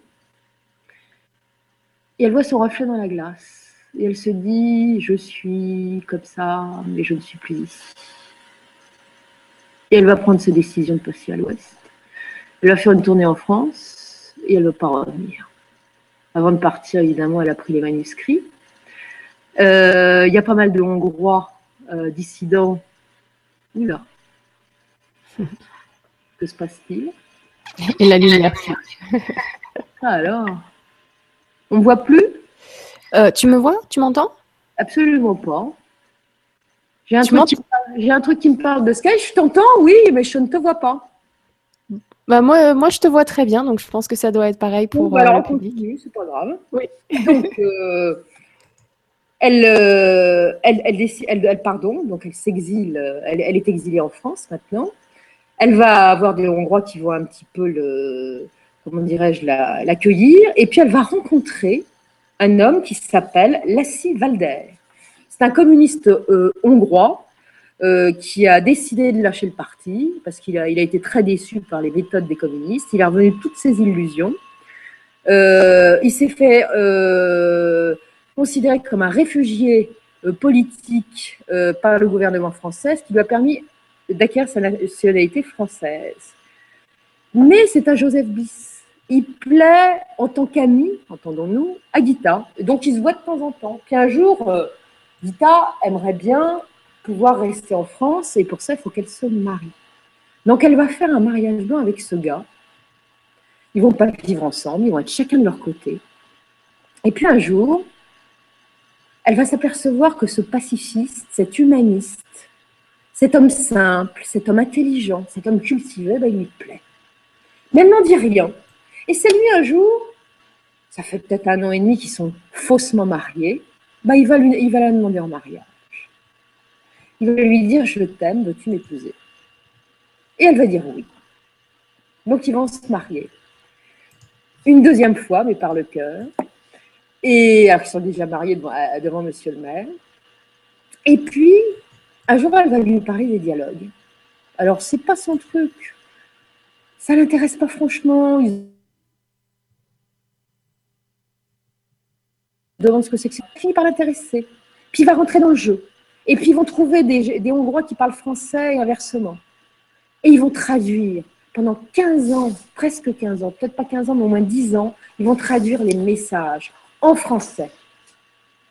Et quand euh, c'est terminé, Dita un jour va être appelé par un, écrivain français qui s'appelait Claude Métra, qui, a une émission à France Culture. Et Claude Métra va lui dire, écoutez, j'ai entendu parler de ces dialogues qui ne sont pas publiés, venez nous en lire. Et elle a lu, enfin, ça ne s'appelle pas les dialogues à l'époque, il parle d'entretien, donc elle va lire trois entretiens. Il va y avoir un tableau phénoménal de, popularité, euh, euh, il y a un engouement du public. Métra va parler à une copine éditrice qui s'appelle, j'ai cité tout à l'heure, Dominique Raoul Duval. Le livre va donc être publié par cette éditrice qui travaille chez Aubier. À l'époque, euh, Gita Malache avait prévu que ce, manuscrit s'appellerait Les quatre messagers, mais l'éditrice transformera ça en dialogue avec l'ange, d'où le, le, le, titre d'aujourd'hui. Gita dira pas mon nom, ce n'est pas moi qui l'ai écrit, je ne suis que le scribe. Je veux juste, juste le nom Dialogue avec l'ange sur la couverture qui est complètement blanche et rien d'autre. Même pas le nom de l'éditeur. Accordé, il n'y aura même pas le nom de l'éditeur sur la première édition. Maintenant, il y a le nom de l'éditeur dessus, tout en bas. Donc, elle n'a jamais signé le livre. Elle répétera inlassablement qu'elle est le scribe. En 19... Elle ne veut pas faire de conférence hein, pendant longtemps. Elle ne se décidera en faire qu'en 1983, euh, après le décès de son mari qui est décédé d'un cancer euh, en 1982.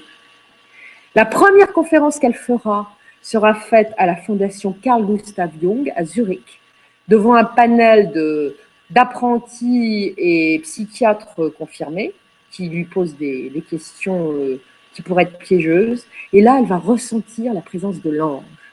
Et elle ne se plantera jamais euh, ces êtres, euh, ces gens qui l'ont vu euh, à cette conférence vont en rester marqués, trouver une crédibilité supplémentaire au dialogue, ce qui ne manquera pas d'être bien pour elle. Ensuite, elle fera des tas de conférences. Quelques années avant son, départ vers l'au-delà, elle va rencontrer un couple qui s'appelle Bernard Monteau et sa femme, je me souviens plus son nom, son prénom, enfin c'est Madame Monteau aussi.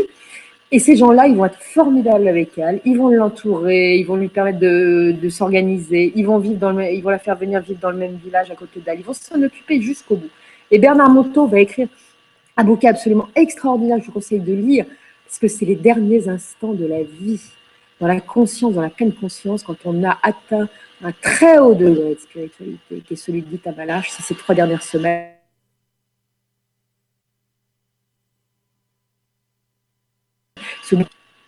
Et Gita va mourir en pleine conscience. Elle sait qu'elle va partir dans ce bouquin.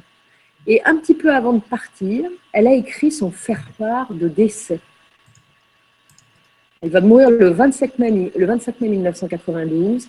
Et elle a dit à Bernard Monteau, j'ai fait mon faire-part, il est prêt. Tu enverras à tous mes amis, dont la liste est là, elle a tout préparé. Tu n'auras qu'à mettre la date de mon décès. Donc le faire-part, on peut le voir en photo. Et ce faire-part dit simplement J'ai quitté mon corps, cet outil précieux qui m'a été donné. Pour accomplir ma tâche sur Terre, il a été trop usé par le temps. Je sais qu'un autre outil me sera donné, plus approprié pour une nouvelle tâche. Toi aussi, tu as une tâche, une tâche unique. Il est le bénéfique, il est bénéfique de bien l'accomplir. Aussi longtemps que sera ardent du ciel, ton corps terrestre est utilisable, sinon tu as vécu en vain. Ce seront les derniers mots d'Ita. Et voilà comment s'est passée une histoire absolument extraordinaire. Alors maintenant, je ne peux que vous conseiller euh, de lire ces dialogues. Vous avez euh, quatre petits livres qui ont été publiés avec ces commentaires qui aident beaucoup à la compréhension du texte par Gita, qui représentent en fait des questions qui étaient régulièrement posées par les auditeurs et auxquelles elle a répondu, parce qu'elle en avait assez qu'on lui pose toujours les mêmes questions. Donc elle a écrit quatre bouquins pour répondre aux questions par avance, voilà, qui pourraient lui être posées. Voilà ce que j'avais à dire sur ces dialogues absolument merveilleux. Et j'espère que ça vous a intéressé et que vous m'entendez toujours. Oui, on t'entend toujours, on est toujours là avec toi. je ne sais pas où vous êtes. Eh bien, nous, on t'entend, on t'entend, on te voit. Alors là, je vois qu'il y a donc le livre Les dialogues où l'enfant naît sans parents, Petit dialogue d'hier et d'aujourd'hui. Absolument. Il y avait aussi les dialogues tels que je les ai vécus. Alors celui-là, il est très bien parce qu'il explique des grandes choses. Euh, enfin, en tout cas, sur les grands principes, euh, je dirais pas les grands principes, mais j'ai retenu dans ces dialogues tels que je les ai vécus euh, des explications sur les grandes lignes de, du message. Hein. Donc, c'est quand même intéressant. Il y a aussi les dialogues ou le saut dans l'inconnu. Voilà, absolument, il y a ces quatre-là. Voilà. Et quelle heure on a? Alors, il est 22h27. Euh, Alors, bravo à tous les courageux, à tous, ceux qui sont restés euh, jusqu'à cette heure euh, si tardive. Donc, c'est pas encore le maximum hein, qu'on a pu faire sur LGC2, mais c'est très honorable pour une centième. Là, franchement, tu nous as emmenés avec toi. C'était vraiment génial d'entendre cette histoire que je ne connaissais pas du tout. Donc à un moment, on est dans, vraiment de l'histoire qu'on connaît, la Seconde Guerre mondiale, et puis après, il y a ces dialogues avec l'ange, il y a, il y a tout ce vécu sur place, c'était vraiment très intense. Il y a beaucoup de commentaires euh, de, de personnes là-dessus. On a notamment Claudine qui nous dit « Oh Elisabeth, quel, quel conteur, quelle conteuse, je revis avec vous ce que mon père racontait. Les gens étaient braves, et allaient au-delà d'eux-mêmes. Mon père a refusé les honneurs pour avoir sauvé tant d'êtres et le courage reste. Merci à vous, Enora, Claudine. Donc, il y a, cette, époque historique de la Seconde Guerre mondiale, euh, tout ce qu'il y a tout autour. Donc ces, dialogues déjà sont très intenses, mais, euh, mais l'histoire, ce que le vécu de cette époque-là rend encore ces dialogues encore plus impressionnants. Euh, Lily Manas qui nous dit Waouh, merci. voilà. C'était extrêmement intense. Salomé qui nous dit C'est magnifique comme livre, je le veux pour Noël.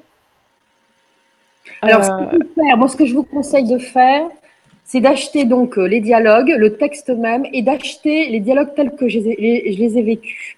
Et surtout, le bouquin de Van Herzel qui raconte euh, de façon plus approfondie, bien plus approfondie avec ses commentaires personnels, l'histoire de Gita Malache que je viens de vous raconter.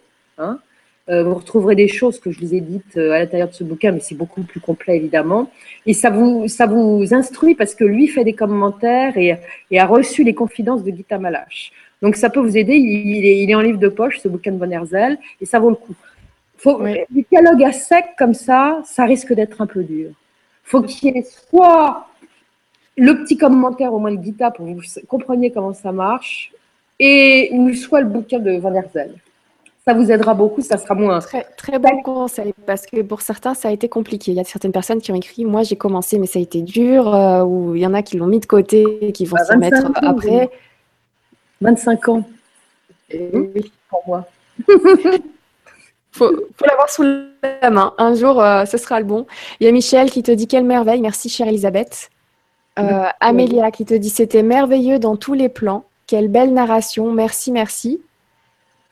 Bah Marie-Angèle qui dit Merveilleuse Elisabeth. Il y a 72 anges. Donc le 72 euh, n'était pas finalement un hasard. Hein.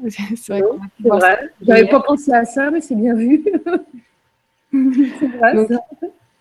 Voilà, il y a celle Clo qui dit oui, on est là, mais c'était passionnant. Merci à vous, Claudine. Euh, Catherine qui te dit un pur délice. Merci, Elisabeth. Ben, merci à vous de m'avoir écouté. C'est gentil parce que c'était long. oui, mais justement, c'est quelle, conférence? Quelle conférence? Waouh, c'est vraiment. Euh, oui, il y avait quelqu'un qui disait euh, Nora, tu es en vacances là pendant, pendant cette conférence. Oui, oui, c'est vrai.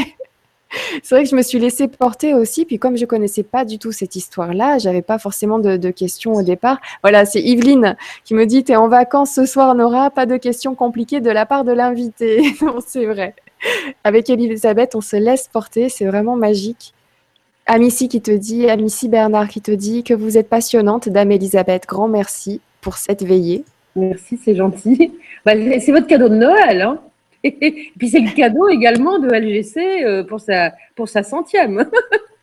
voilà. Énorme cadeau, énorme cadeau. Il y a Philippe qui te dit ce qui est toujours remarquable avec les récits de la belle Elisabeth, c'est qu'on s'y croit vraiment. C'est une magicienne hors pair, je la kiffe grave, Philippe. J'en suis toute rose. tu peux, tu. Merci beaucoup. Merci pour, euh, euh, tous vos commentaires. Merci aussi pour tous les commentaires sur la centième. Il y avait Michel qui avait laissé un petit message au départ. Michel euh, la personne donc, qui s'occupe des MP3 et en même temps des messages avec moi sur la page Facebook de la chaîne LGC2 TV, qui disait alors Nora, si personne ne l'a encore fait, alors je le fais. Bonne centième conférence et n'oublie pas de fêter ça. Bonne soirée Elisabeth, Michel je l'ai fêté ce soir grâce à cette super conférence. Merci beaucoup. Ça, c'était vraiment euh, une belle façon de finir l'année. Finir parce que c'est aussi donc la, dernière de l'année, dernière conférence de l'année avant de revenir euh, tout frais, euh, tout, tout, le ventre plein à la rentrée de janvier après toutes les fêtes de fin d'année. Raisonnablement, voilà. Raisonnablement. Mais euh, oui, on va, on, va faire la, on va faire la fête euh, comme il le faut parce qu'en plus, euh, c'est vrai que c'est un moment, peu importe la religion, c'est un moment où j'ai l'impression qu'on est, on est nombreux à pouvoir faire la fête au, même moment. Donc moi, j'aime bien ça. Les anges descendent, normalement. Voilà, partout. Enfin, et plus que jamais, à mon avis. et ça, on ne le sait pas, c'est secret. Gardons le secret. Euh, alors, il y a Nati qui nous dit Oh, la centième, oh, bravo Nora et merci pour toutes ces connaissances, les belles âmes que tu nous fais découvrir. Je t'adore, Nati. Ben, du hasard, qui n'en est pas, de l'intuition. Elisabeth, ça a été une, superbe rencontre grâce à, Antoine. Antoine, qui est la personne donc, qui a un site qui s'appelle Miasme TV, qui réunit d'ailleurs toutes les émissions de toutes les chaînes, de toutes les web TV qui parle un petit peu tout ce qui est mystérieux, tout ça. Donc vous pouvez y retrouver, il me semble, Meta TV, BTLV. Donc il y a aussi euh, LGC, euh, LGC2, il y a aussi Stop Mensonge. Donc il réunit tout ça et cette personne bah, nous a réunis, Elisabeth et moi. Voilà, le, hasard faisant bien les choses, on a commencé à faire des conférences. Donc un petit bisou à Antoine. Un gros bisou. un gros bisou à Antoine. Alors, Paula qui nous dit Bonsoir Nora et Elisabeth, encore une histoire merveilleuse, on peut le dire. Une centième aussi exceptionnelle que d'habitude. Gros bisous de cœur à cœur, ainsi qu'à tout le groupe. Merci beaucoup, Paula. C'était vraiment génial. Est-ce que je peux te poser quelques petites questions? Parce qu'il y a, je sais, il est 22h33, tiens. Chaque fois que je regarde l'heure, je vois des doubles. Alors, euh, est-ce que je peux te poser quelques petites questions? Il y en a eu par rapport à, donc ce, développement, cette conférence. Oui, oui, euh, oui, si je peux y répondre, c'est pas trop technique. Comme d'habitude, si tu peux pas, hop, bah c'est pas grave, c'est que c'est pas le moment, que euh, tu auras peut-être l'information une autre fois. Et puis, euh, je te pose les questions, tu me diras. Alors, on a Flo qui a posé une question qui a été énormément likée, qui te dit, donc il dit bonsoir à tous, comment savoir que nous parlons à notre ange et comment les reconnaître, à ne pas confondre avec notre mental? Flo. Ah, l'ange, c'est une voix à part. C'est un truc intérieur. Vous savez, vous avez votre voix intérieure. La voix intérieure, il est en train de se fermer, mon ordinateur. non, on est encore là, nous. Est-ce qu'il est branché? Il a de la batterie? Euh, On verra bien. Euh, donc la voix intérieure, euh, c'est la même voix que celle que vous entendez quand vous pensez, mais il y a quelque chose en plus, c'est le ressenti.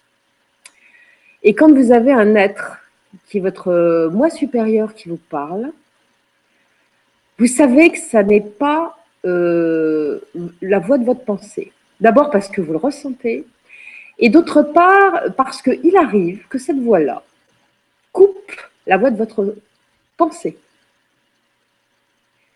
Et ça, c'est un signe infaillible. Voilà. Vous n'avez pas forcément la vision de quelque chose, mais vous avez le ressenti de cette voix intérieure. Et ça, c'est caractéristique. Et quand on l'a vécu, on sait de quoi on parle. Et c'est très reconnaissable. On fait très vite la différence. Voilà. En général, c'est très agréable. Merci beaucoup. Alors, au cas où ça coupe, tu n'oublies pas que de toute façon, à la fin, je vais te copier-coller tous les commentaires que je vais t'envoyer par mail. Donc, d'ailleurs, n'hésitez pas si vous avez des messages pour Elisabeth. Voilà, au cas où ça coupe. Hein. Alors, une ou deux questions avant, avant que ça coupe. Je suis vraiment désolée parce que vous avez posé beaucoup, beaucoup de questions, mais euh, la soirée a été très, très, très longue, très intense. Donc, je vais essayer d'en prendre un petit peu au hasard. Alors, une question de Lisa qui nous dit Bonsoir tout le monde, je suis très heureuse de participer à ma deuxième Vibra sur un thème que j'aime beaucoup, les anges.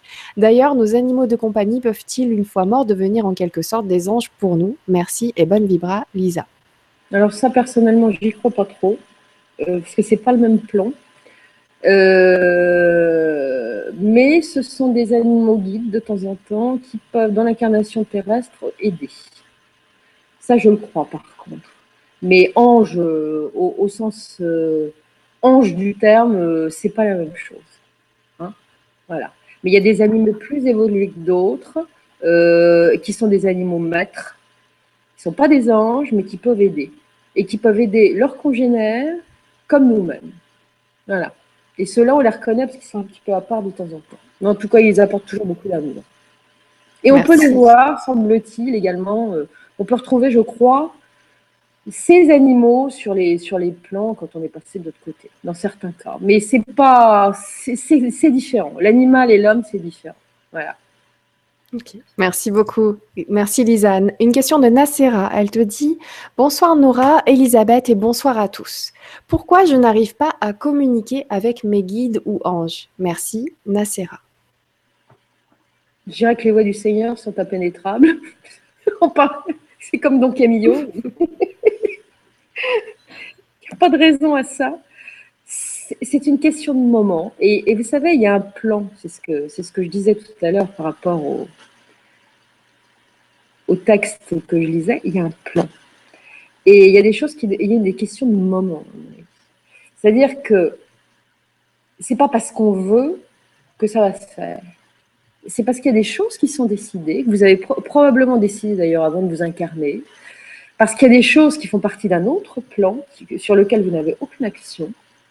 Et pour des raisons que vous ne connaîtrez pas de façon consciente, mais certainement quand vous passerez de l'autre côté, vous saurez pourquoi ça ne s'est pas passé. Et ce n'est pas parce qu'on veut qu'on peut, voyez-vous. Mais vous pouvez, je pense, c'est-à-dire que quand vous vous élevez dans la vibration d'amour, de lumière, euh, et que vous avez commencé à, apprendre votre, à, comprendre votre ressenti et tout ça, il peut se passer quelque chose. voyez? Il peut se passer quelque chose. Pour beaucoup, il se passe quelque chose. Voilà. C'est tout ce que je peux dire. Puis il y a des fois où ça se passe pas du tout. Alors j'ai une question, on va prendre une petite dernière question de Marie-Claude. Marie-Claude qui nous dit Bonsoir Elisabeth, Nora et à tous. Heureuse d'être parmi vous pour cette centième Vibra. Le dialogue avec l'ange, quel bel environnement amical que celui de Gita Malaz, dans ce contexte historique si dur. Choix d'âme Marie-Claude de Tours. Donc elle te demande est-ce que c'était un choix d'âme Ce thème, ce soir, ce mois, cette fin d'année? Ah oui, très, très nettement, oui. nettement, oui. Tout à fait. Très bien, merci beaucoup. Merci beaucoup, merci à tous d'avoir été présents ce soir. Merci encore énormément pour votre aide. Je vous retrouve demain euh, pour un cours par vidéo avec Cyril Yel sur les maîtres nombres. Voilà, donc je vais simplement vous faire en accéléré un petit partage d'écran encore euh, une nouvelle fois pour vous montrer un petit peu comment est-ce qu'on fait pour accéder au cours par vidéo. Donc, je le fais souvent dans les cours par vidéo, mais bon, le plus normal, c'est que le plus judicieux, c'est que je le fasse en, vibration, en vibraconférence, en vibration, en vibration libre, en vibraconférence libre. Donc, euh, vous avez ici la page legrandchangement.tv. Vous cliquez sur service et accompagnement. Ensuite, vous cliquez sur créateur. Là, vous choisissez Nora si vous voulez tous les cours euh, disponibles avec les animateurs, euh, les intervenants de la chaîne LGC2. Donc là, on voit qu'il y a trois nouveaux cours avec Jean-Michel Raoux. Et celui de demain se trouve ici. Donc les maîtres nombres. Voilà. Et ensuite, vous cliquez sur Obtenir pour vous y inscrire. Et c'est à prix libre. C'est vous qui décidez du montant. Moi, j'ai simplement cliqué là sur euh, En savoir plus. Et donc, on a donc un petit résumé de ce qui va se passer demain soir.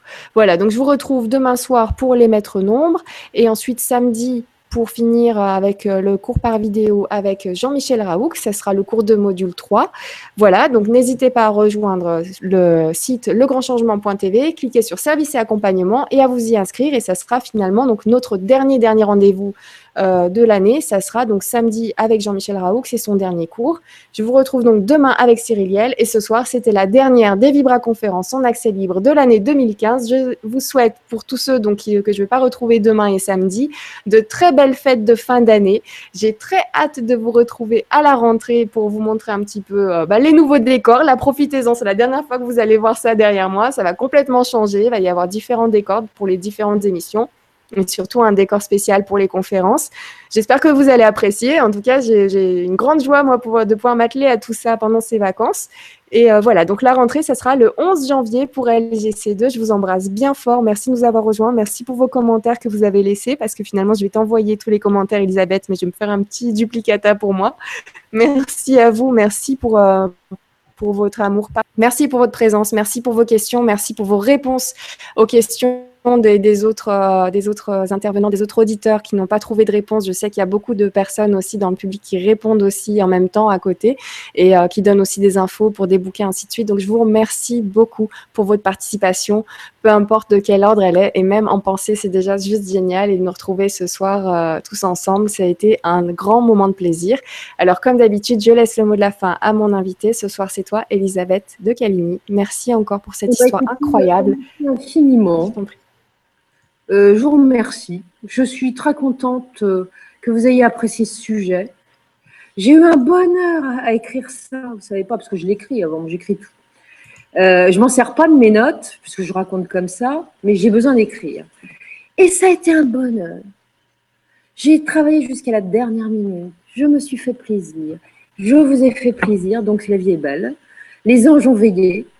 Euh, j'ai eu des tas de malheurs avant l'émission, comme d'habitude, qui, pouvaient suggérer que je n'arriverais pas à la faire. Je suis tombée hier, je me suis fait très mal, j'ai les deux genoux en miettes. Euh, ce matin, cet après-midi, m'a pris un mal de tête, j'ai jamais mal au crâne, j'ai cru que j'allais tomber par terre. C'est passé juste avant que je commence l'émission. Mon, euh, mon truc, là, vient, j'ai à nouveau l'image, je ne sais pas ce qui s'est passé. Mon ordinateur marche tout seul, il change de, il m'avait mis Skype à la place, bon, enfin bref. Mais nous y sommes arrivés Les anges veillent Alors, je souhaite qu'il veille sur vous, qu'il vous permette de passer de bonnes fêtes de fin d'année. Vous soyez dans la douceur et la lumière et que l'année 2016, euh, contrairement aux prédictions, soit une belle année. Voilà. Mais ça, on se la souhaitera l'année prochaine. Bonne fin d'année en attendant et merci à vous. Merci.